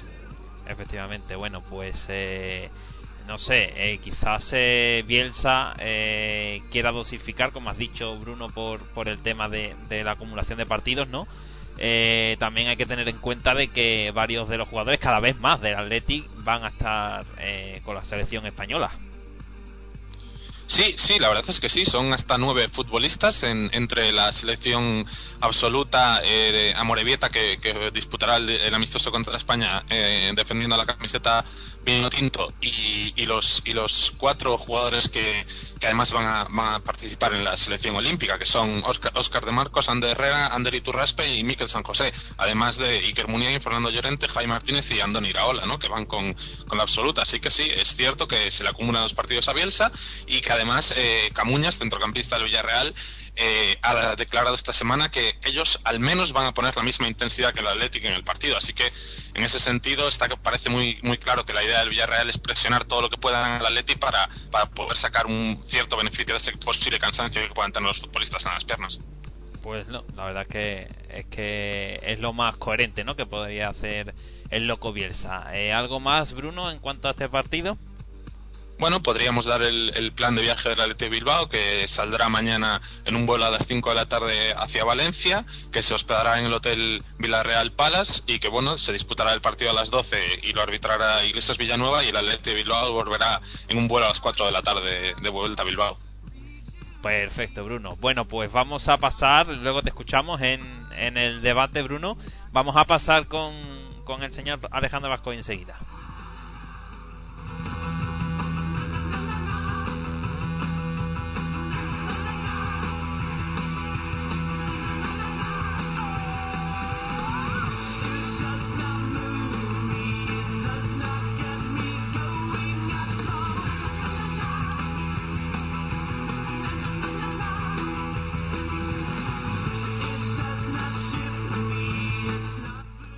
Bueno, pues eh, aquí tenemos a, a una de las voces más reconocidas de, de la radio de los sueños, don Alejandro Vascoy. Buenas tardes. Hola José, muy buenas tardes. Eh, bueno, el resto de la jornada, eh, cuéntanos. Pues el resto de la jornada la verdad que viene bastante, bastante cargadita. No nos podemos quejar de lo que viene esta semana. Y empezamos con el primer partido, que junto con el Betis Getafe abrirá la, la jornada de primera este fin de semana y que nosotros, que el Racing Sporting, el sábado a las 6. Pese a que, pueda, que pueda parecer un partido poco atractivo a priori, lo cierto es que es una cita vital para ambos equipos y es que llegan en una situación más que delicada. 23 puntos al Racing, 20 el Sporting y a 3 y 6 puntos de la salvación respectivamente. Salvación que marca el Villarreal con, con 26 puntos. El partido ha sido declarado de alto riesgo y se espera una gran entrada en el Sardinero, sobre todo motivada por el desplazamiento de la Mareona a Santander. En el plano deportivo, los locales contarán con la baja de Cisma y el Sporting con la de Lore y Damián por lesión y André Castro por acumulación de, tarjetas. Además, Clemente se lleva a Mendy, jugador del filial que ha cuajado buenas actuaciones y que podría debutar eh, o podría disputar sus primeros minutos en Liga, en este caso con el Sporting. El sábado a las 6, como decimos, y pese a que aún estamos en febrero, un duelo casi a vida o muerte entre los dos equipos norteños. Eh, a la misma hora, como decíamos, el Betis Getafe, mismo día eh, también para un encuentro entre dos equipos que quieren escapar de la zona baja y aspirar a Europa. El Betis recibirá el Getafe de Luis García, los verdiblancos quieren llenar su estadio y por eso han puesto entradas a 10 y 15 euros disponibles para todos los abonados.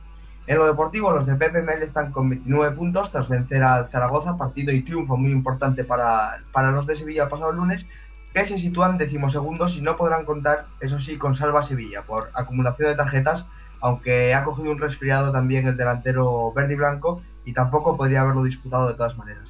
Tampoco estará Amaya y Vadillo, que aunque ya se están recuperando parece que no estén todavía al 100% para este encuentro.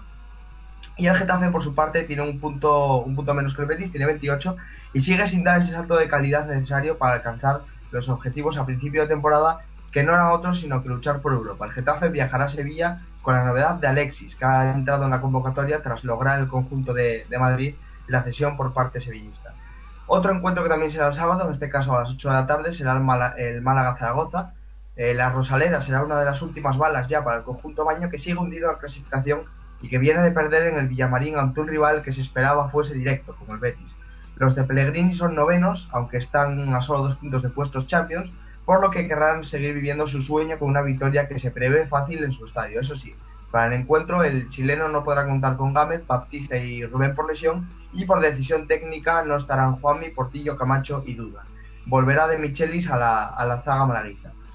El Zaragoza solo ha, eh, solo logrado un triunfo de los últimos 16 partidos, un dato demoledor y que dice mucho de las posibilidades de los maños esta temporada. Eh, pasamos al último partido del sábado, que será el Español Levante a las 10, el que se televisará por abierto y que enfrentará al Español y Levante. Eh, Didac y Verdú regresan a, la lista, aunque Pochettino no podrá contar ni con Roma ni, con Cievi, ambos por sanción, y el equipo de Cornellá está despachando unas mejores temporadas de los últimos años. Querrán defender ante un Levante ya en decadencia su, su cuarta plaza. El Levante, que ha llegado hoy mismo a un acuerdo de rescisión de contrato con Rafa Jordá, y eh, por su parte se quedan fuera de la lista hombres como Botelo, Asier del Horno, Juan Luz y El Zar. Eh, pasamos a Osasuna Granada y al domingo los rojillos quieren volver a meterse en puestos eh, europeos tras salirse de ellos eh, en la derrota ante el Sevilla y para ello tendrán que frenar a la Granada que tras la contratación de Abel Resino han subido su nivel y se han convertido en un equipo bastante goleador. Los Asuna ha firmado con Satrustegui, eh, que es el primer contrato profesional del, canterano, y en el Granada son baja Íñigo López y Yebda por lesión y Siqueira por sanción. Abel Resino recupera eh, a Roberto y a Borja, a Borja Gómez ya recuperados de sus dolencias. Eh, finalizamos con el Real Sociedad Mallorca, otro partido más que tiene el descenso como poco común. Los locales, los donostiarras, están con 27 puntos y aunque les separan 4 de la salvación, no parece que sea un margen demasiado cómodo. Enfrente los de Caparrós con 28 puntos en una situación, la verdad, que no mucho mejor. La Real llega tras perder ante el Granada por 4 a 1 y tendrá la baja de Iarramendi, mientras que Fran es duda. Por parte balear, Pau Cendros y Joao, ambos por lumbagia, son baja médica, mientras que Zuberlund, Kevin, Tejera y Vigas no viajarán por decisión meramente técnica.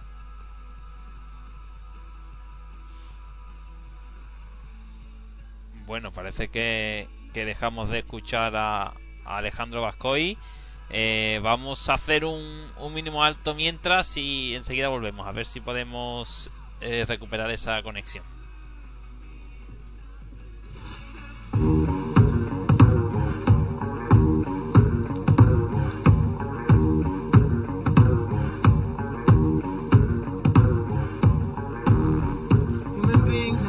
Todos los viernes tienes una cita. Aquí, en Radio Babel. Una cita con el séptimo arte. Al diablo, al diablo, con el cine, con el cine, con el cine. Cine y mucho más a partir de las 23 horas horario español en Radio en Babel, Babel, Babel.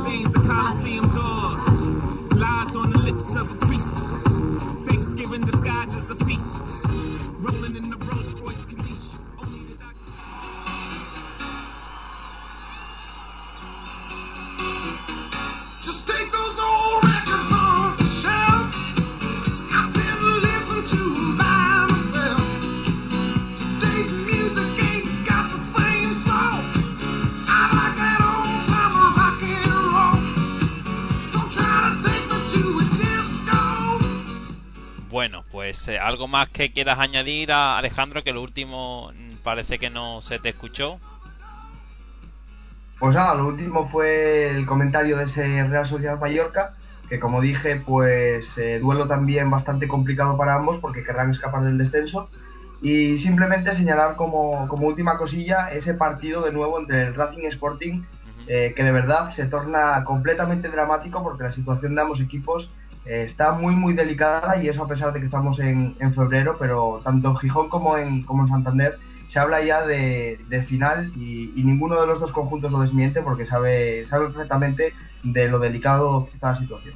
La verdad es que sí, que no está, no están en muchos clubes además, en, tanto en primera como en segunda, la situación muy, muy calmada. Eh, te quería preguntar, eh, Alejandro, ya que no pudimos eh, escucharte la, la, la pasada semana, ¿cómo ves a este Sporting con Clemente? Eh, ¿Hay esperanza después de, de, yo creo que mejorable imagen que de ante el Atleti, ¿no? Hombre, eh, la esperanza se, se mide sobre todo con la que había antes de, que, de la llegada de Clemente, ¿no? Ese periodo entre eh, la salida de Preciado y la llegada del, del de Baracaldo, donde dominó el- la parte de la técnica tejada. Y la verdad es que muchos sportingistas sí que concuerdan en, pues en la impresión de que con Tejada el descenso estaba prácticamente asegurado, ¿no? Eh, efectivamente, la imagen del equipo, pese a que Clemente solo, solo disfrutó de tres entrenamientos con, con el equipo, fue bastante buena ante el Atlético de Madrid.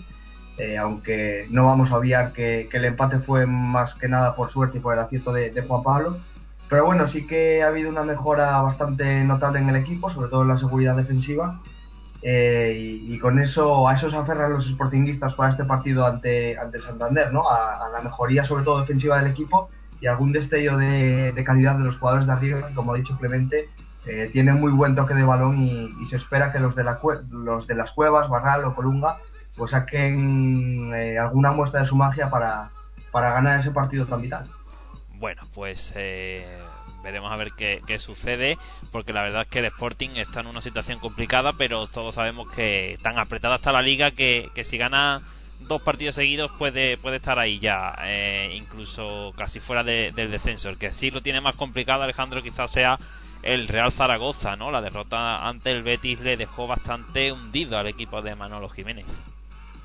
Hombre, es que estamos hablando de, de 11 puntos ya respecto a la salvación, que no lo marca otro que el Villarreal, ¿no? Si la, si la salvación la marcara pues un equipo que viene en, en decadencia, que eh, bastante tiempo, todavía se vería un poco salvable, ¿no? Pero siendo el Villarreal el, el que marca ese, ese límite, un equipo que se espera pues que al fin y al cabo suba, suba para arriba y para el que nada se espera que, baje, eh, sí que es más complicado aún, ¿no? 11 puntos eh, a recortar cuando llevas ganado un partido los últimos 16 eh, la verdad que es casi imposible y ya Manolo Jiménez pues pronunció las palabras eh, mágicas, ¿no? Que, que yo, yo lo llamo así porque siempre que un equipo pues ya está eh, abocado al descenso o prácticamente eliminado de una competición, siempre se acude a la frase de la esperanza es lo último que se pierde.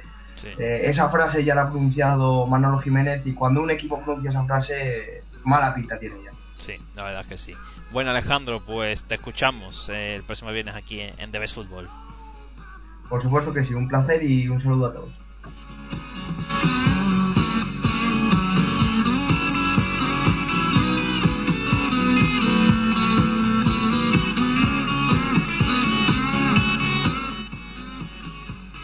Bueno, vamos ahora con la Liga Adelante, como siempre, eh, desde las últimas semanas a cargo de, de Gonzalo Trujillo.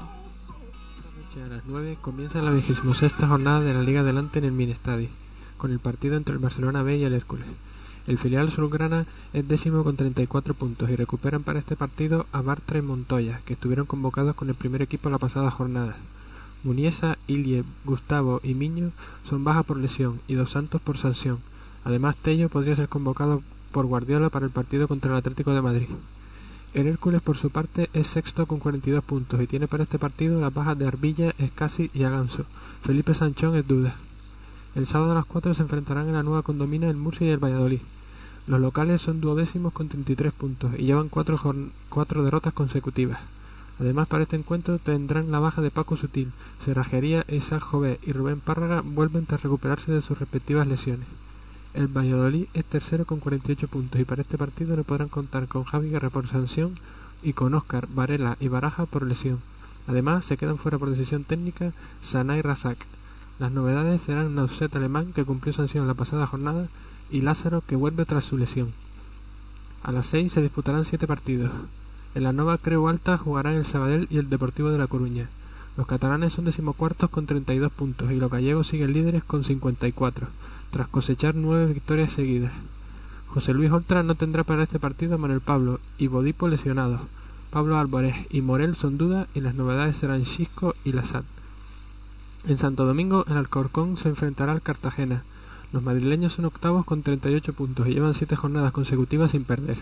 Para este partido cuentan con la baja por lesión de Migueles. El Cartagena es decimonoveno con 23 puntos y tiene las bajas de Quijera y Dimas sancionados. En el Pedro Escartín, el Guadalajara, que lleva tres derrotas consecutivas, se enfrentará al Villarreal B, que lleva tres jornadas sin conseguir la victoria. Los locales son decimosextos con 29 puntos y cuentan con la baja de José Collado por sanción.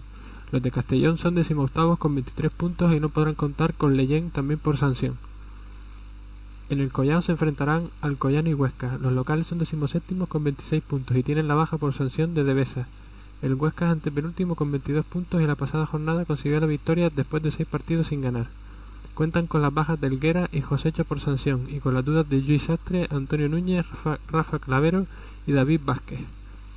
El Nasti jugará en casa frente al Jerez. Los catalanes son últimos con 17 puntos y llevan cuatro jornadas sin ganar. Rodri será baja para este partido por sanción y tampoco estará Berry Powell, después de que el club le rescindiera el contrato por indisciplina. Los andaluces son decimoquintos con 30 puntos y tienen las bajas de José Manuel Rueda y Maldonado lesionados, así como Cordero y Bruno Herrero sancionados. En Montilivi el Girona jugará frente al Numancia. Los locales son penúltimos con 17 puntos y llevan 4 partidos consecutivos perdiendo por 1 a 0, además de llevar 7 sin ganar. Achiari deberá cumplir sanción esta jornada. El Numancia por su parte es noveno con 37 puntos y tiene las bajas de Ripa, Eduardo Navarro y Jairo lesionados, además de la duda de Nagore. En el Martínez Valero el Elche se enfrentará al Recreativo de Huelva. Los licitanos son quintos con 43 puntos y cuentan con las bajas de Rupert y Palanca lesionados. Además Carpio es duda. Tienen también cinco jugadores sancionados, Javi Flaño, Edu Albacar, Beranguer, Linares y Generelo. Los de Huelva son decimoterceros con 32 puntos y tienen la baja de Aitor por sanción, pero recuperan a Javi Álamo. Para el domingo quedarán tan solo dos partidos. A las 12 se enfrentarán en Balaídos dos aspirantes al ascenso, el Celta de Vigo, que es segundo con 49 puntos, y el Almería, que es cuarto con 48. Los dos equipos llevan trayectorias idénticas, cuatro victorias consecutivas y 10 jornadas sin perder. Los gallegos cuentan con la baja de Iago Aspas sancionado y Joel Rodríguez lesionado. A las 8 menos cuarto en el Arcángel jugarán el Córdoba y Las Palmas. Los andaluces son séptimos con 40 puntos y los canarios son undécimos con 34. Para este partido, Las Palmas cuenta con las bajas de Piñol, Corrales y Roque sancionados, pero vuelve al equipo Rimán Hernández y David García. En el Córdoba, López Garay es duda. Bueno, pues ahí estaba esa magnífica previa, como siempre, de, de Gonzalo Trujillo. Vamos a darnos una vuelta, Alex Arjona, por, por las redes sociales, ¿no?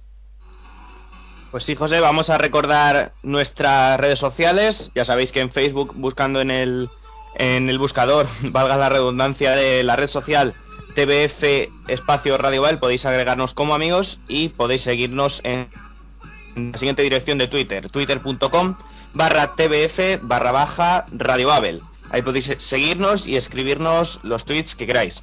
Perfecto. Eh, José, teníamos Sí. comentario de, de Cisco, por supuesto. El amigo Cisco aquí está siempre fiel. Decía que en la lista de en la lista de Del Bosque pondría a Raúl González Blanco en lugar de Negredo. Tienes, tiene más gol que él y Torres a- juntos ahora mismo. Luego también el, el seguidor Alberto Sánchez decía que era la primera vez que nos escuchaba, que le estaba gustando y que lo iba a escuchar por completo en podcast, que ahora se tenía que ir. Así que, pues eso, muchísimas gracias por, por sumarte a nuestros oyentes, se agradece mucho y ya sea tanto en directo como en podcast. Y luego teníamos también, José, al, al maestro Alberto López, que nos pedía, nos pedía disculpas porque ha tenido problemas con el, con el ADSL. Y, y nada, le esperamos el, el viernes que viene, le ha sido imposible estar hoy. Y, nada más, José. Así que mm, invito a los, a los oyentes de, de DB Fútbol que nos escriban aquí en nuestras redes sociales y leeremos todas su- sus opiniones al respecto. Bueno, pues desde aquí un fuerte abrazo para todos los que nos están comentando, en especial como siempre al gran Cisco, eh, que, que ya sé que, que no falla, no falla cada vez que está ahí y nos gusta que, que esté ahí siempre dándonos palitos por todos lados, siempre constructivamente. Y también, como no, a Alberto López, un fuerte abrazo amigo y, nada, no tiene nada que, disculparse, son cosas de la técnica y, aquí tenemos a Alberto el próximo viernes que seguro que nos traerá como siempre lo mejor de, del Madrid y de, del fútbol internacional. Vamos a hacer un mínimo alto y vamos a meternos ya con el fútbol internacional. Para el cielo, me mira la gente, para ellos yo soy diferente. Los gritos rebotan, la vida de frente, la pelota me grita, te toca, las piernas me ruegan que no, pero el alma me ordena. ¿Eres de un pequeño principado al norte de España? ¿Tu derbi es a 28 kilómetros y no el puente aéreo? ¿Cansado de que ninguneen a tu equipo del alma? Entonces este es tu sitio, Asturias en Juego, el programa que trata toda la actualidad deportiva en nuestra región. Todos los domingos a las 10 de la noche. Ya lo sabes, Asturias en Juego, Radio Babel.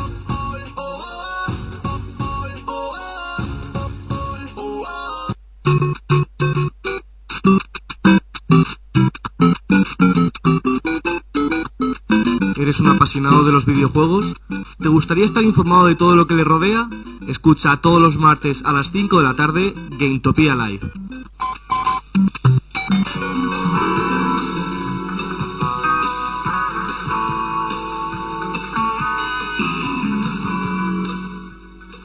Es hora de fútbol internacional.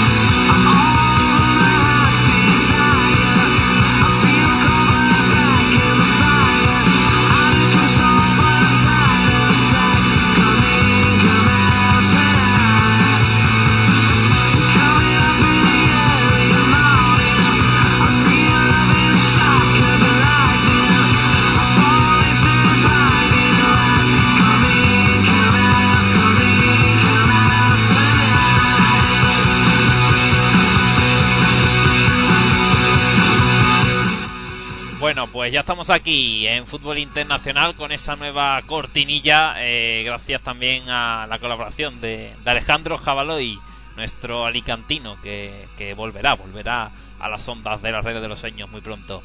Eh, vamos a dar la bienvenida eh, a Nacho Fariza. Nacho, muy buenas tardes. Hola, buenas tardes, ¿qué tal? ¿Cómo estás? Bueno, Nacho, eh, vamos a hablar eh, con nuestros compañeros sobre lo más interesante de esta jornada de fútbol internacional y luego pues vamos a, comentar también las opciones que tienen tanto Marsella como Basilea de dar la, la verdadera estocada a dos grandes como Inter y, y Bayern de Múnich y por supuesto también analizaremos esos rivales de los equipos españoles en Europa League. Eh, vamos a comenzar, yo creo que por lo más interesante, eh, que es la, la, final de la Carling, Bruno, entre Liverpool y el conjunto galés del Cardiff City, ¿no? Sí, así es, José, una final que se disputará el domingo y que bueno, que parte con un principio con un favoritismo claro para el conjunto de Kenny Dalglish, pero que bueno, que tendrá que ganarse sobre el terreno de juego, por supuesto. No sé qué opinarán los, los demás sobre ese favoritismo claro de, del Liverpool. ¿Cómo lo ves tú, Nacho? Yo un, la verdad es que sería sería negar la realidad, no no ver un claro favoritismo del equipo de, de Douglas, pero el, Cardiff eh, hay que tener en cuenta es un equipo que se ha centrado mucho en, esta final y, y, que llega que llega relativamente fuerte, no es un equipo que puede hacer daño y sobre todo el equipo de Dasley es un equipo muy regular, ¿no? Las últimas jornadas lo venía lo venía demostrando. Ha tirado ha tirado prácticamente la Premier por la borda, no tiene prácticamente opciones de, de, de nada en, en Premier. Eh, pues de dar caza a Newcastle quizá, incluso llegar a nivel del Chelsea que le está flojeando, entonces eh, si es verdad que esta final es, es, su objetivo principal, ¿no? De aquí a final de temporada y, y, lo lógico es que sería ganar Liverpool, la verdad, si no estaríamos negando la realidad. La verdad que sí. Eh, Jesus un poco la, la misma tónica que, que, Nacho y Bruno. El Liverpool a, a, priori es superior, tiene, tiene plantilla para ello, viene haciendo un fútbol en el que bueno la, la pieza más emblemática y, y, que más urge reencontrar es a Luis Suárez, que, que es prácticamente el, el, ojo en el que todo el mundo mira, al jugador al que más se, se le llama ahora mismo, al que más se desea recuperar y que, y que parte de, la atención de, de todo el cuerpo técnico del Liverpool. Veremos a ver si es así porque es un delantero que aporta mucho y, y del que depende el gol eh, en su fuerte más importante para el equipo para el equipo de Liverpool para el equipo red pues sí, ¿no? Sí, lo, lo, cier lo, sí, lo cierto, Jesús, es que yo estoy totalmente de acuerdo en ese análisis. Eh, la irregularidad de Liverpool vino, ya venía precedida anteriormente por unos partidos malos que, que hizo justo antes de la sanción de, de, Luis Suárez, pero la sanción de Luis Suárez le hizo mucho daño, ¿no? Y sobre todo eh, esa irregularidad que, que, se trasladó también al plano institucional del club, eh, las hogas bajaban revueltas, eh, hubo mucha polémica con otros equipos de la Premier que no, que no veían incluso suficiente esa, esa sanción de a, Luis Suárez y, sí le ha hecho mucho daño, mucho daño a Liverpool en lo deportivo también. Entonces sí es verdad que es, es, fundamental para ellos recuperar, recuperar a Luis Suárez, que es una pieza eh, en lo futbolístico y en lo anímico quizá para el equipo, una pieza fundamental para el Liverpool. Eh, bueno, la verdad es que eh, Bruno es una, una oportunidad, como se está comentando, de que el Liverpool vuelva, vuelva a acaparar, digamos, portadas, ¿no? En, en la prensa inglesa y en la prensa internacional tras eh, pues la, el, el, bajo rendimiento que está dando en Premier y, su ausencia también en la Champions League, ¿no? Sí, sobre todo pues desde la marcha de Benítez, de Torres, ¿no? El Liverpool acapara más portadas como como bien dicen mis compañeros, pues por temas extradeportivos, ¿no? Esta temporada prácticamente ha estado marcada por el por el culebrón Luis Suárez y, bueno, la verdad es que sí que es una muy buena oportunidad, una oportunidad además de levantar un título y bueno, veremos, yo estoy ansioso por saber cuál, es, cuál va a ser el planteamiento del técnico porque bueno, he de reconocer que en el partido contra el Manchester United me llevé una, una gran decepción, un jugador como como Spearing, que no se veía que no estaba preparado para ese partido, pues eh, partido de inicio y naufragó totalmente en el centro del campo. Bueno, veremos que, a ver cómo plantea el partido, pero vamos, que yo creo que, como, como decíamos al principio, que son un favorito claro para, para ganar. Sí, debería, ¿no, compañeros? Sí, sí, lo cierto, como decíamos anteriormente, es, un partido que, que, que, parte con un claro favorito y yo creo que todo el mundo aquí, si tuviera que apostar algo, apostaría por, por el Liverpool, ¿no? Eh, por, por historia, por, por quizá por rendimiento, como decíamos, ha sido muy regular esta temporada, pero por fútbol debería, debería ser claro, claro ganador, ¿no? Es, una final y como siempre se dice, las finales son siempre abiertas, es en campo neutral. Eh, Va, va, a costar ganar el partido. No va a ser nada fácil para el Liverpool, pero, pero lo, lo cierto es que, es que lo, lo, más sensato sería que ganara el Liverpool. Bueno, eh, sí, creo, sí. creo que no tiene mucha mayor mucha mayor polémica ni tampoco mucho más debate. Yo creo que el Liverpool por plantilla es superior y, y yo creo que a partir de ahí ya solo parte analizar un poco el, el, esquema con el que debería salir un poco el técnico, el, el papel que debería afrontar un poco el Liverpool en el partido pero yo creo que tiene todas las de ganar y, creo que será el ganador a toda costa y, y, con todo pronóstico, ¿no? Veremos a ver, pero pero es mi es mi mi arriesgada apuesta para el partido o no tan arriesgada según se vea. Eh, también quería preguntaros chicos por eh, el, el, la, la situación del Chelsea, ¿no? Cayó en Champions ante el Nápoles, para mí no fue una sorpresa, al menos en tierras italianas, ¿no? Quizás en Stamford Bridge pueda eh, rever, revertir la situación, pero, pero la verdad es que eh, no. el Chelsea no está, no está este año tampoco eh, muy brillante y de nuevo eh, se especula con la marcha del, del técnico Vilas Boas y, y, con futuros nombres, ¿no? Ha sonado Benítez, eh, es lo que es lo que he podido leer últimamente en la prensa, no sé vosotros cómo lo veis. Sí, bueno, yo pues, lo vengo comentando, yo lo vengo comentando un poco el esta semana lo he, lo he, hablado un poco en el Twitter, lo he ido comentando con, con, gente cercana y la verdad es que para mí no me sorprende. Yo creo que la situación del Chelsea ya la hemos comentado aquí práctica, prácticamente durante toda la, la, temporada, lo que llamamos de temporada.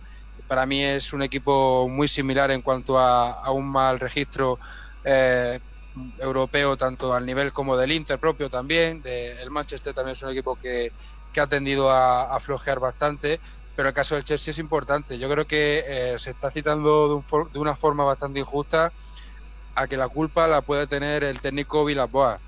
Yo creo que cuando un equipo individualmente no tiene todo lo que debe tener, caso de Kyle, caso de David Luiz, caso de Fernando Torres, caso de, de Didier Drogba, que también tiene ráfagas eh, muy prolongadas de, de buen fútbol o de mal fútbol, según se mire, y, y, yo creo que esa puede ser una tónica importante para decir por qué el colectivo no rinde como debería rendir. Yo creo que no es un caso únicamente y determinante del técnico. Yo creo que parte de que hay jugadores que no están en un nivel de forma óptimo. Yo creo que hay jugadores que deberían cambiar bastante la dinámica que tienen en algunos partidos y creo que a raíz de ahí se podrá exigir al técnico que marque un fútbol más acorde a, la, a las capacidades que tengan sus jugadores según un esquema u otro. Pero yo creo que ahora mismo el problema no es Vilas Boas y creo que si el Chelsea llega a destituir al técnico portugués, para mí personalmente sería un fallo y sería un, un atraso bastante importante. Sí, sobre, sobre, todo porque si, se apuesta por un entrenador joven no de proyección como Vilas Boas es, es con vistas a, a, futuro, ¿no? a dos, tres años, un proyecto que tienes que, tienes que reformar, eh, los jugadores ya más veteranos del, Chelsea que han sido piezas fundamentales en las últimas temporadas, pero que, ya parece que están rindiendo un nivel que, no, es, no, no, es el esperable un equipo que, se supone quiere luchar por, la Premier League, ¿no? Eh, pues hablamos de Didier Drogba, hablamos de John Terry, hablamos, hablamos de Frank Lampard, son jugadores que, necesitan un relevo, ¿no? Yo, yo tenía muchas esperanzas depositadas en, en Sturridge, que rindió eh, bastante bien justo antes de que Drogba se fuera a la Copa África. Esa dupla en ataque era, era yo creo, interesante, ¿no? Me mezclaba esa, esa veteranía con, con la juventud de, de Sturridge y, al final no ha terminado de cuajar. También es verdad que, claro, la, marcha de Drogba a la Copa África le hizo mucho daño, mucho daño al Chelsea. Eh, Torres ha gozado de muchas oportunidades, quizá muchas más de las que, de las que se ha merecido, ¿no? Por rendimiento dentro del campo, eh, pero la sequía goleadora de Torres le ha hecho, le ha hecho muchísimo daño al, Chelsea. Un Chelsea que además tiene un partido complicado este fin de semana. No olvidemos se enfrenta al Bolton, un Bolton que está penúltimo en, en Premier, eh, con tan solo 20 puntos. Es verdad que tiene mm, pues, eh, tanto al Queen's Park Rangers, pese a que se ha reforzado eh, y, se supone que tiene que aspirar a objetivos mayores que, que, que- caer eh, relegado a, la Championship, pero va a luchar con, con Queen's Park Rangers, con Blackburn, con Wolverhampton, con Wigan Athletic. Se van a jugar los, los tres puestos de descenso a la segunda inglesa. ¿no? Entonces, es, es un partido complicado. El Chelsea va a venir castigado física y, y- sobre todo anímicamente de ese partido con el Nápoles, ¿no? en el que cayó derrotado y en el que dio una imagen de- de colectivo desarmado, ¿no? de muy, muy, muy poca unión entre los jugadores a todos los niveles y, y- y- y, bueno, se tienen que concentrar en, en Premier, yo creo. El 3-1 de la ida, no diré que deja la eliminatoria prácticamente, prácticamente sentenciada, pero, pero el Nápoles es un equipo que defensivamente trabaja muy bien y, lo va a tener difícil para, para revertir la tendencia que ha iniciado el, eh, esta eliminatoria, ¿no? Entonces, eh, debería quizá concentrarse en Premier por lo que decíamos, ¿no? Está con 43 puntos el Chelsea, eh, la misma puntuación que el Arsenal y todavía puede luchar contra el Champions, ¿no? O sea, están, están empatados a puntos y, y va a ser una disputa entre ellos dos, quizá con Newcastle y quién sabe si el Liverpool se, se enganchará al final, ¿no? Es, poco probable, pero, pero, pero lo cierto es que tienen que luchar por entrar en Champions para la próxima temporada.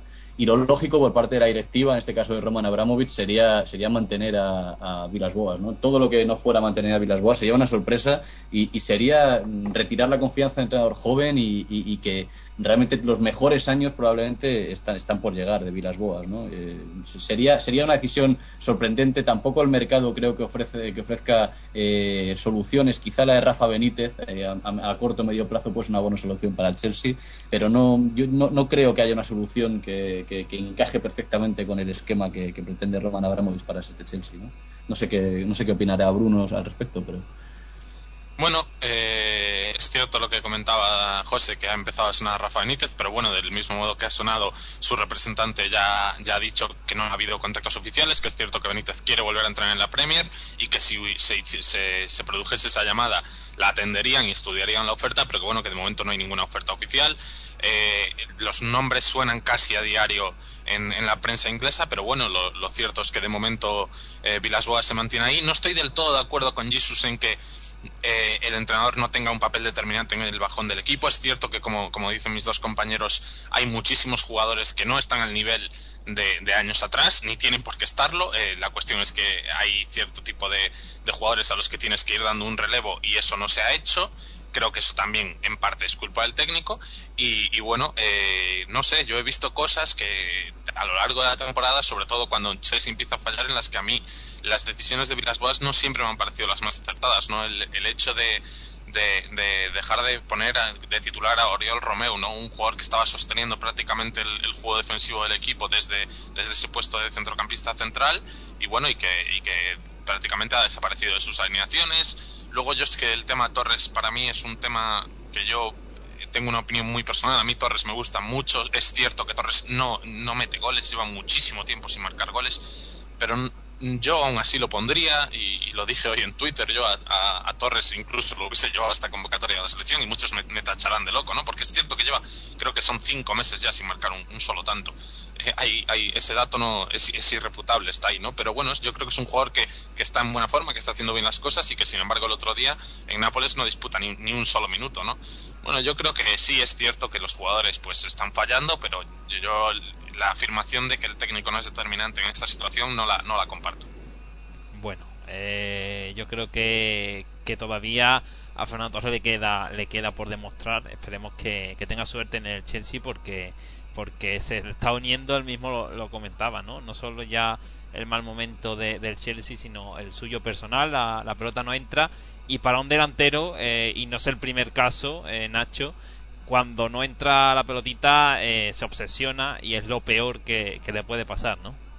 Sí, efectivamente, es un delantero que, que vive del gol, ¿no? El Torres tiene unas, unas características técnicas que, que no, no voy a desdeñar en ningún momento, ¿no? Pero es un jugador eminentemente físico, ¿no? Entonces, si le acompaña el físico y la- le acompaña el, aspecto psicológico, eh, es un jugador que, que rinde y que va a aportar mucho a los equipos. Yo, yo también estoy con, con Bruno en- en la afirmación de que Torres es un jugador muy interesante para cualquier equipo de, nivel mundial y, es un jugador que, puede que puede aportar mucho, pero pero tienen que, eh, conjurarse esa serie de, de- de factores hablamos anteriormente, ¿no? El aspecto psicológico y el aspecto físico.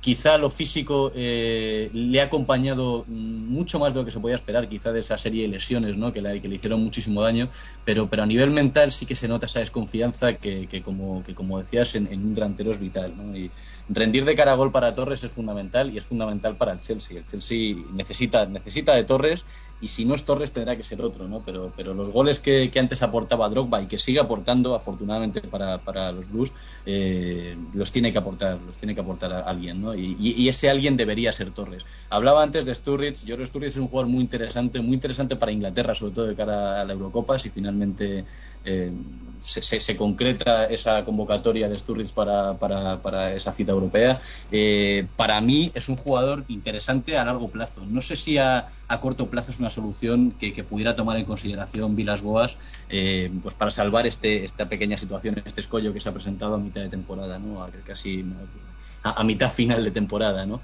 Eh, Sturridge a largo plazo sí que sí que es un jugador muy interesante. A corto no sé si tanto. También es verdad, el, el mercado, en el mercado de invierno hubo rumores eh, sobre varios delanteros que podían eh, que podían acabar concretando su fichaje por el Chelsea. No, no salió nada y, no sé hasta qué punto era, era un empujón anímico eh, a Torres el, el darle esa confianza, ¿no? el, mostrar que confiaban en él y que, de ahí hasta final de temporada iba, iba a luchar él, por, por la titularidad con Didier Drogba, ¿no? Eh, pero tampoco se ve que haya surgido efecto, ¿no? También es verdad que el golpe anímico que le puede suponer eh, para Torres esta no convocatoria con la selección española eh, puede ser duro y le puede afectar fuertemente al Chelsea. Bueno, eh, vamos a, antes de pasar con Calcio y, Bundesliga, eh, vamos a dar paso a Bruno que también tiene que, ofrecernos algunas noticias interesantes, ¿no? Que nos ha traído la Premier esta semana. Sí, bueno, cositas interesantes. Eh, tenemos, por ejemplo, la noticia de que el, Portsmouth, equipo que ahora mismo milita en, en la segunda división inglesa, se tiene que volver a acoger a la ley concursal porque es un equipo que, bueno, que, que no tiene dinero para seguir adelante. Creo que es, eh, es noticia porque es un, histórico de la liga inglesa. Tenemos también eh, a, a Steve King, el, el técnico del Blackburn Rovers, que, bueno, que ha recurrido a la, a la seguridad privada, ¿no? Al ver pues en peligro su integridad física eh, por ciertos digamos sectores de, de la afición de su propio equipo no es un técnico que ha sido muy discutido durante toda la temporada que ha llegado a vivir episodios desagradables incluso por la calle y que ha decidido poner fin a, esta intranquilidad y esta inseguridad de él y de su familia pues eh, mediante la contratación de, de guardaespaldas privados. Yo creo que también es una, una noticia bastante interesante. Y luego ya en en, eh, en torno al Manchester United tenemos las declaraciones de Ferguson hace cuatro días que, que volvía a reiterar que tiene fuerza para seguir otros dos o tres años. Yo creo que lo de Ferguson ya es prácticamente, no sé, eh, ya es un récord, ¿no? Pero creo que es una situación que no, no, no sabemos nunca cuándo va a tener fin, porque es que todos los años son dos o tres años más y, y llevamos así como cuatro o cinco. Así que bueno, eh, si, si cumpliese su palabra estaría todavía siendo técnico del Manchester en el año 2015. No sé qué opinaréis los demás. Yo, yo Dale, personalmente soy no soy muy partidario de que haya entrenadores con, con un bagaje de años tan tan amplio como es el caso de Ferguson o como es el caso de Arsène Wenger en el Arsenal. Yo creo que hay equipos que necesitan un cambio eh, prácticamente deportivo siempre. Yo creo que la mentalidad del equipo se tiende a desgastar mucho cuando el discurso suele ser bastante recíproco, cuando suele ser algo que no cambia año tras año. Yo creo que una época en el Manchester, es cierto, pero yo creo que también es un entrenador que debería dejar sitio para otros grandes, ¿no? Como se mencionaba, por ejemplo, eh, el técnico, el técnico que está, bueno, su, su, su gran su gran apuesta personal, como era Solskjaer, entrenador que está actualmente en Noruega, quiero recordar, no estoy ahora mismo muy seguro, al que, al que apunta como una gran referencia en el, en el- para el banquillo del Manchester en las próximas temporadas. Yo creo que puede ser una gran, una gran alternativa. Yo creo que el Manchester necesita un cambio. Creo que, que ha perdido cierto fuelle en la actual temporada. Y yo creo que también le está pasando un poco a Arsene Wenger, ¿no? Cuando hablamos de, de entrenadores con una trayectoria tan larga. Y creo que que eso tampoco condiciona al, al, al buen porvenir del equipo.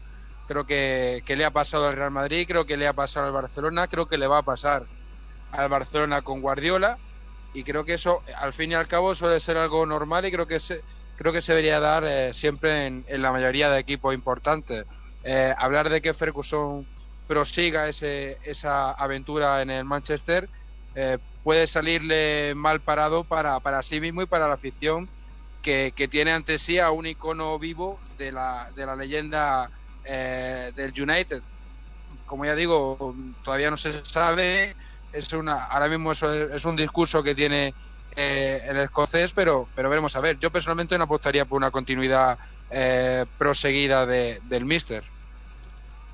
Sí, bueno, se, se, presenta un verano muy movido en, en, el, en los banquillos, ¿no? Yo creo. Es, eh, yo no, no, recordaba, la verdad, un, mercado de verano, el próximo, el que, el que se abrirá en, en junio próximo, eh, tan movido en, los banquillos europeos de los grandes equipos, ¿no? O sea, vemos que Wenger en el Arsenal, pues peligra, quizá no a corto plazo, pero sí a final de temporada la acción de Guardiola parece un poco estancada y, no, no, parece claro que su continuidad en Barcelona eh, esté sellada. El caso de Mourinho en el Madrid, ¿no? Quién sabe si, si se alza con, con los dos títulos, con Liga y Champions, quizá eh, saldría del Madrid. El tema Vilas Boas en el Chelsea, Rainieri en el Inter tampoco está nada claro, probablemente el que menos. El caso de Mancini en el City. O sea, hay muchas dudas, ¿no? Eh, de, de, de, en cuanto al baile de entrenadores. Quizá no espero movimientos, como decíamos anteriormente, a corto, a corto plazo, ¿no? Pues cambiar de entrenador para el Arsenal luchando por Champions o luchando por entrar en Champions para la próxima temporada sería contraproducente. Se quedase fuera de, de, la Champions League, ¿no? Con ese, eh, ese severo golpe que sufrió en Milán eh, esta semana pasada.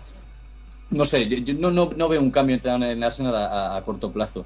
Eh, también veremos, como decía anteriormente Jesus, qué, pasará en en el, United. ¿no? Quizás sí que necesita ese, ese revulsivo que, que, le, que, le, aportara energía al equipo ¿no? y ese, ese cambio de aires que, que nunca viene mal. Eh, lo cierto es que el United también necesita reforzar ciertos puestos eh, de su alineación y especialmente el banquillo. Tiene, que, reforzar su equipo, ¿no? Y, no es tanto una cuestión, yo creo, del entrenador en este caso, eh, es, similar al Chelsea, ¿no? Sí, sí que influye un poco esa, ese fal esa falta de ánimo que, que, procede del banquillo y que, les, eh, que, les da a los jugadores, pero a la vez eh, también hace falta un, cambio, ¿no? Ese relevo generacional que también se tiene que producir, al igual que en el Chelsea, en el Manchester United. Yo no sé, no, no sé cómo lo verá Bruno. Sí, bueno, eh, yo creo que la verdad es que, a ver, estoy de acuerdo con vosotros en el tema de que un entrenador al final, muchos años en un equipo, puede llegar a estancarse, pero sin embargo creo que el crédito de Ferguson es tan grande eh, precisamente por lo que está logrando y por lo que está logrando en los últimos tiempos. Recordemos que el Manchester United eh, cuenta por eh, tres las participaciones en las últimas cuatro finales de la Champions League. Estamos hablando del único equipo que lo ha logrado en los últimos años. Creo que es, algo muy meritorio, eh, habiendo perdido a un jugador como Cristiano Ronaldo que marca muchísima diferencia. Eh, es cierto que este año, pues a lo mejor es eh, la caída en la, en la Champions y, y pues esa lucha que está manteniendo con el City en la liga, pues a lo mejor también pueda perjudicar un poquito a Ferguson, pero creo que es un, un técnico que, bueno, que, que, pese a lo que, a que comparto vuestra opinión, que, los técnicos deben ir cambiando, creo que de momento tiene ganado ese crédito, ¿no? Y creo, y creo que si él dice que quiere quedarse dos años más y realmente tiene ganas y, y hace por quedarse, se va a quedar. O sea, creo que poco va a importar lo que, lo que puedan opinar, pues, pues el resto de, personas, ¿no?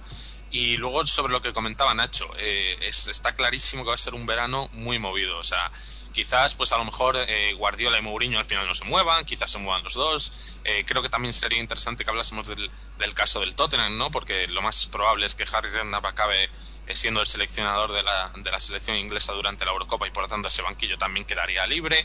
Hay un montón de candidatos que han sonado para, ocupar ese banquillo, así que bueno, eh, creo que, que, puede cambiar muchas mucho las cosas. Bielsa incluso ha sonado ya para dos o tres equipos distintos, entre ellos el Chelsea y el Barça, si se moviesen sus técnicos. Bueno, yo creo que va a estar muy interesante y bueno, lo iremos analizando y comentando según se vayan su eh, sucediendo los acontecimientos. Pues sí, bueno, vamos rápidamente a terminar con Premier, con ese eh, Tottenham Arsenal. Bruno, Nacho, ¿algo que queráis comentar sobre este partido?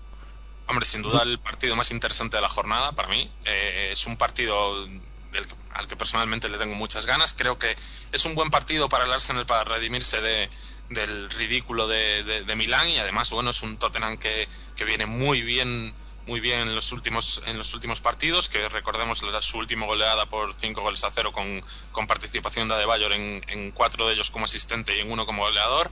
Creo que son dos equipos que bueno que pueden hacer que tienen un fútbol vistoso, aunque a veces al Arsenal pues se le, se le olviden ciertos ciertos eh, digamos recursos en el campo, pero que tienen un fútbol ofensivo y bonito de ver y creo que puede ser un partido sobre todo eso muy muy bonito de cara al espectador. Sí, es, es un partido, no, no olvidemos que es el derby del norte de Londres, ¿no? Es un partido muy muy entretenido de ver, no solo en el plano futbolístico, sino también, sino también en el plano sentimental de las aficiones, ¿no? Son aficiones, son rivales acérrimos, son, son, son vecinos, de, de, como decíamos, del norte de Londres, y es, es un, es un, eh, es un derby que viene marcado sobre todo por, por la necesidad de sumar de- del Arsenal, ¿no? El Arsenal se está jugando, como decíamos anteriormente, entrar en Champions, tiene esa lucha con Chelsea y Newcastle abierta, y en el caso del Tottenham, pues un equipo está un poco en tierra de nadie, ¿no? Parece tener asegurado, prácticamente sellado, el, el tercer puesto que le daría, que le daría acceso a, a Champions.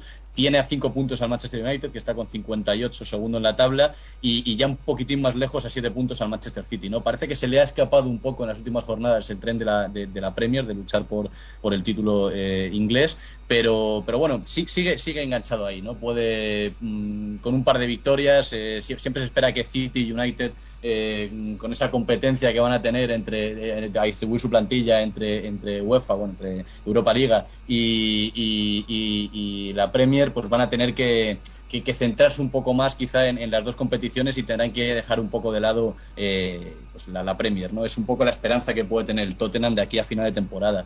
Y el Arsenal, como decíamos, está necesitado de puntos eh, y, y es, un, es un rival muy complicado. White Hart Lane va a estar a rebosar y es el partido, probablemente el partido más interesante, como decía Bruno, de la jornada, de la jornada en Inglaterra. Y en Italia, Jesus, que tenemos más interesante?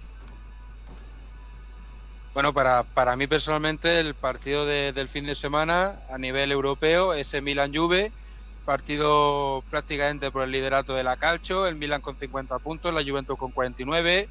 Eh, para mí la Juventus el equipo que mejor fútbol está haciendo en la Calcio, actualmente segunda en la clasificación, un partido muy difícil que se vivirá en San Siro. El Milan eh, recordemos que bueno aporta muchísimo en el centro del campo, el actual goleador del equipo sigue siendo Ibrahimovic con 15 tantos, seguido de Nocherino con 7, Robinho con 4, Boateng con 4, una plantilla en la que, bueno, cabe destacar a Manuelson, que viene siendo protagonista en los últimos partidos, el ex jugador del Ajax, que, bueno, está actuando en una posición novedosa para él, más adelantado, en una, una posición más ofensiva, tener también en cuenta el papel que está teniendo el ya mencionado Ibrahimovic, que es el mejor jugador de la Calcio eh, en opinión personal para mí, también Robinho, que está en una posición más novedosa, eh, tener en cuenta que, que, bueno, la Juventus, eh, como vengo, dec- vengo diciendo, es el equipo que mejor fútbol está haciendo en, en la actual temporada, recordar el, el reencuentro de Pirlo con el que, el que fuera su público eh, en el equipo milanés, jueves a destacar también el partido del propio Krasic en el centro del campo, de Zeglie, Gaccherini, que son jugadores que aportan mucha posesión de balón, más llegada, eh, también Boateng, que es un jugador del que ya hemos hablado aquí varias veces, como un jugador que tenga la batuta del juego ofensivo de su equipo, llegando bien desde atrás, aportando un gran golpe de balón, en la delantera, eso en el Milan, perdón, en la delantera de la Juve recordar el papel de Matri, del Piero, eh, jugadores que tienen una gran baza goleadora ante sí, que tendrán un papel decisivo ante una defensa rocosa como la, del propio Milan, que parece haberse recuperado a la perfección de esa carencia que tenía en los primeros tramos de la liga.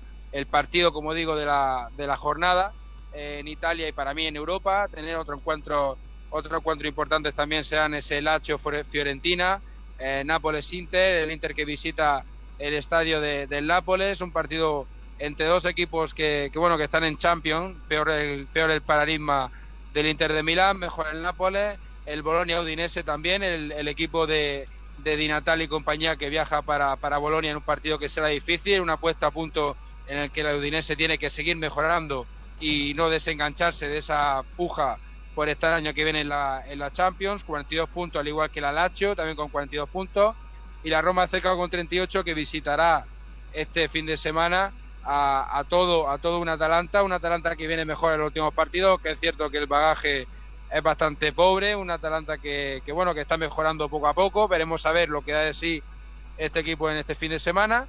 Y ya te digo, una, una calcio que este fin de semana dejará un- uno de los partidos más atractivos, también el Nápoles Inter, y, y por qué no ese Kievo-Chesena, un, un partido entre dos equipos de, de abajo, el Chesena que cuenta con un entrenador nuevo, el equipo de Dani Pudil, del, del checo que viene mejorando también esa banda izquierda donde ya le marcase al equipo milanés en la jornada anterior. Veremos a ver lo que ha ser un partido de abajo, pero muy atractivo dada la filosofía que mantienen estos dos equipos. Perfecto, Jesús. Y para terminar con este repaso, Nacho, Alemania. Sí, Alemania, bueno, destacar tres partidos fundamentalmente, ¿no? Eh, los, tres que van a luchar por el título, en este caso el, el Dortmund, que está líder con 49 puntos, eh, tres puntos de ventaja con respecto al Gladbach y, y, un punto y un punto adicional, es decir, eh, cuatro puntos con respecto al Bayern al Bayern de Múnich.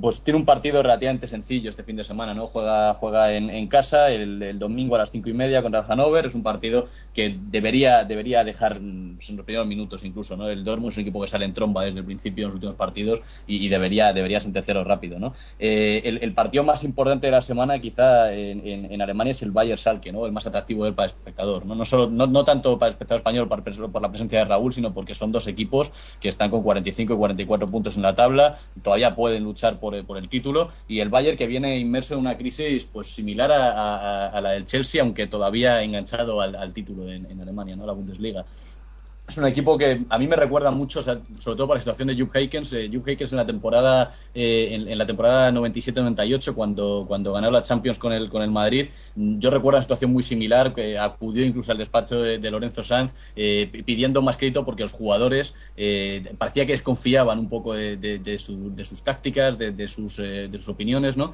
es esa falta de crédito quizá por parte de los jugadores hacia hacia Jupp Heykens me recuerda un poco la de la temporada aquella en Madrid. En aquel momento acabó acabó eh, ganando la Champions, todo pasó a la historia, aunque salió del club, pero, pero fue una temporada inolvidable para él, ¿no? Entonces, esta temporada yo sí que considero que, que el Bayern lo tiene muy complicado en Bundesliga, el Dortmund, como decíamos, está muy fuerte, el Gladbach está, está haciendo un fútbol espectacular, quizá el más atractivo de, toda la Bundesliga, y, y, el, y el Bayern, pues quizás sí que se debería centrar con, en, en, en Champions, ¿no? Ese escollo, después de perder 1-0 ya contra el Basilea, eh, tendrá que levantarlo en el Allianz y, y, y, le va a resultar complicado, ¿no? Y otro partido interesante interesante, como decíamos, para repasar a los, a los cuatro de arriba, eh, sería el Mönchengladbach-Hamburgo, ¿no? Eh, hoy a las ocho y media de la tarde, el partido adelantado en, en, la Bundesliga, y un Gladbach que parte como favorito. Al igual que en el caso del Dortmund, el Hamburgo es un equipo que, que bueno, está instalado ahí con 26 puntos en la mitad de la tabla y, no tiene grandes objetivos, ¿no? Por abajo tampoco tiene grandes presiones de cara a descenso y lo va a tener muy complicado para, para, engancharte a la, engancharse a la parte alta y, y luchar por Europa League. Bueno, pues eh, vamos rápidamente a pasar a la Europa League. Eh, comento los emparejamientos de los equipos no españoles. Eh, Metalis Olympiacos, Standard de Lieja Hannover, AZ Almarudinese, Twente Salke eh, y el Sporting de Lisboa, partidazo ante el Manchester City. En los emparejamientos de equipos españoles empiezo por Fernando Borrero, de nuevo está con nosotros. Atlético de Madrid Besiktas, quizás el rival eh, más asequible, aún así muy complicado eh, por el infierno turco que tiene el Atlético. Fernando. Eh, hola José, pues como bien has dicho, el Besiktas pues es el rival del Atlético de Madrid en octavos de final. Un equipo que está situado en tercera posición en la Liga Turca, un poco descolgado quizá del Galatasaray, del que está a 11 puntos, eh, liderando la tabla el conjunto de Estambul. Y quizá lo más, lo más morboso que deje este emparejamiento será el regreso de Simao al Vicente Calderón. El Besiktas, que es un equipo bastante, bastante complicado, sobre todo allí en su estadio, cuenta con hombres viejos conocidos de nuestra liga como Cuaresma, Manuel Fernández, Mehmet Aurelio y Rustu. Y también ese fichaje fantasma del Atleti que fue Julio Alves del Río Ave, que fue fichado por Atleti y a los dos días eh, fue eh, Besiktas. Eh, después eh, tenemos también, Fernando, que, el Atlético de Madrid, eh, después de eliminar a, al Lazio, eh, ¿crees que, este equipo tiene eh, potencial para llegar muy lejos en esta competición? Yo creo que precisamente esta eliminatoria contra Lazio ha sido el, revulsivo, digamos, el, el, aval del Atlético de Madrid en esta competición. Ha demostrado que sí, que el Atlético de Madrid es un candidato no solo a llegar lejos, sino incluso a pelear por el título. Ya lo hizo hace dos temporadas este año quizás haya rivales de mayor entidad, pero el Atlético de Madrid yo creo que puede, puede competir con Manchester United y Manchester City y los, incluso los españoles a doble partido, si bien es verdad que es, lo tiene francamente complicado. Contra el Besiktas, de momento, yo pienso que parte como, como claro favorito y esperemos que en el Calderón el, el conjunto de Simeone pueda dejar la portería cero. Yo creo que sería lo más importante para viajar a, a Turquía con, con ventaja en el marcador. Eh, Club de Bilbao, Manchester United. el- yo creo que el duelo más esperado eh, por todos nosotros, ver a los de Bielsa en el Teatro de los Sueños, Bruno. Sí, así es, ¿no? Eh, bueno, la afición del Athletic quería, quería ver a su equipo en el Trafford y, lo va a ver. eh, después de sufrir muchísimo en el día de ayer en el partido ante el Lokomotiv, igual que tuvo que sufrir el Manchester United, un, un equipo que partía con una clarísima ventaja y que bueno, se le complicó un poco el partido de casa, que consiguió consiguió reducir distancias el Ajax en el minuto 86 e incluso acabó pidiendo la hora del Manchester. Creo que va a ser un partido muy interesante, muy bonito. Eh, creo que el Manchester es favorito, pero creo que el, el de Bilbao podría tener más posibilidades de, la- de las que la gente piensa, ¿no? Creo que al Manchester no le, no le mm, vienen bien que los equipos le, presionen arriba y, le disputen el partido, sobre todo en intensidad, y, y por ahí el Athletic le puede hacer mucho daño. Eh, sobre todo hay que tener en cuenta la, el- la numerosa cantidad de ocasiones que, suele dejar el, el de Bilbao a sus rivales y eso contra el Manchester lo puedes pagar muy caro, así que yo creo que las claves del encuentro estarán ahí, ¿no? En la intensidad y en intentar eh, reducir ese número de ocasiones que suele conceder el Athletic de Bilbao. Yo creo que si consigue eh, mantener esas dos cosas podría tener muchas más posibilidades de las que se comentan. Eh, Jesus, Valencia, PSV, eh, para algunos un partido muy igualado, para otros eh, lo debería tener eh, sencillo el Valencia. Para mí partido muy difícil, muy difícil ante un PSV muy engañoso y muy imprevisible, sobre todo en el Estadio Philips, ¿no?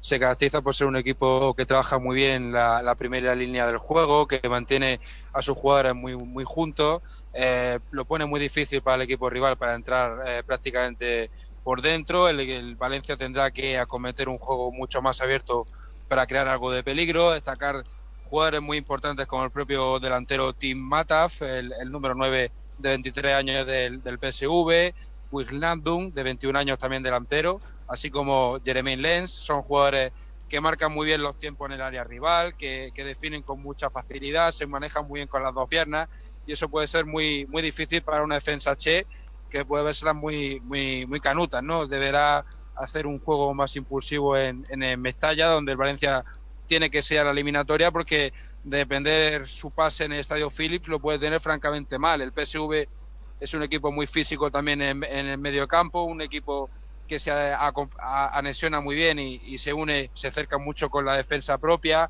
Eh, el propio Wittens, eh, el propio Hutchinson, son jugadores que tienen un físico bastante importante, que mantienen muy bien la posesión del balón, que acercan mucho la línea de contención eh, prácticamente muy cerca de la defensa y eso puede eh, hacer que el Valencia, pese a replegar el juego del PSV, lo tenga francamente difícil para, para entrar o, postularse con una ocasión clara y bastante bastante importante, ¿no? Veremos a lo, lo que sucede. Yo ya te digo que para, el- para mí el Valencia tiene que ser el pase en, en Mestalla porque depender eh, de eh, en la ciudad de Eindhoven, en el estadio de Philips, lo puede tener francamente difícil y, puede ser un equipo eh, muy engañoso y, y- muy muy difícil. Para mí el más difícil de todos los equipos de todos los equipos que, que, le han tocado a, los españoles de los emparejamientos en octavos. Bueno, eh, eh, rápidamente Bruno, te pregunto, eh, el Marsella puede dar la tocada al Inter y el Basilea al Bayern de Múnich. ¿Crees que es posible o, o en la vuelta la cosa va a cambiar?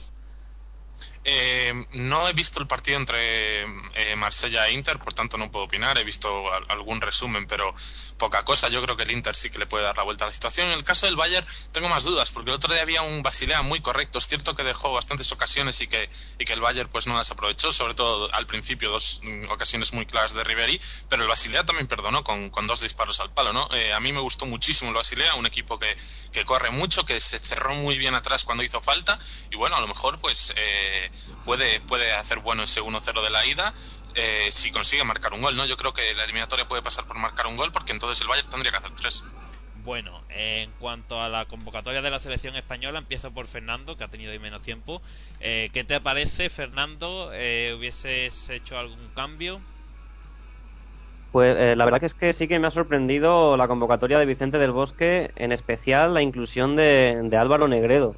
Álvaro Negredo que solo lleva seis tantos en liga con el Sevilla, que está atravesando posiblemente por su peor temporada goleadora en los últimos cuatro o cinco años y sin embargo ha, elegido a, Negredo en lugar de otros jugadores que sonaban como por ejemplo Adrián, el atacante del Atlético de Madrid que mm, personalmente le veo veo un jugador propicio para encajar en el en el perfil de la selección española. A mí me ha sorprendido sobre todo eso y también quizás un poco lo de Jesús Navas.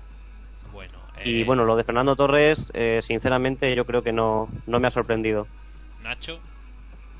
Sí, bueno, la verdad es una jornada bastante bastante interesante en, en Europa, ¿no? Eh, La, la vuelta, como decíamos anteriormente, volviendo un poco al, al tema Champions, eh, el, el Bayern siempre tiene un resultado bastante engañoso en, en Basilea 1-0, pero, pero yo lo veo clarísimo favorito y, y- yo creo que, que- pasará, incluso es clarísimo favorito a ganar, a ganar la competición, ¿no?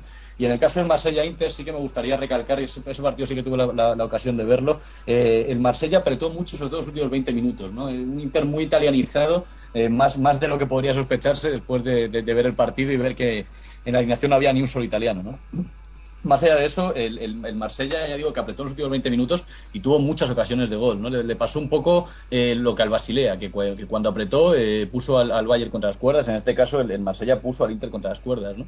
Más el Inter es, es un equipo que tiene pocos argumentos defensivos de cara a la vuelta y, lo va a pasar mal en San. Bueno, eh, yo creo que se nos escapa poco respecto a la selección, Bruno eh, o Jesus, quien quiera. Eh, ¿Algún comentario más? Eh, no, yo creo que la, convocatoria es más o menos correcta. Yo ya he dicho que, que en mi opinión Torres debería ir, pero es solamente una opinión personal. Y creo que serán más o menos los jugadores que van a ir al Mundial, a excepción de, y tienes que perdonarme José, de Navas y Negredo, porque creo que no están en su mejor momento. Y creo que, que irán eh, en su lugar Torres y Villa si los dos consiguen recuperarse. Bueno, pues se nos agota el tiempo, compañeros. Las 6 y 2 minutos. Enseguida vienen ya los compañeros del Rey de la Cancha. Luego a las 11, Anaís Gutiérrez con ese al diablo con el cine. No se lo pierdan. Alex Arjona, eh, como siempre, eh, un placer estar contigo y con todos los compañeros. Un saludo muy fuerte a nuestros oyentes. Y te escuchamos aquí con todos el próximo viernes.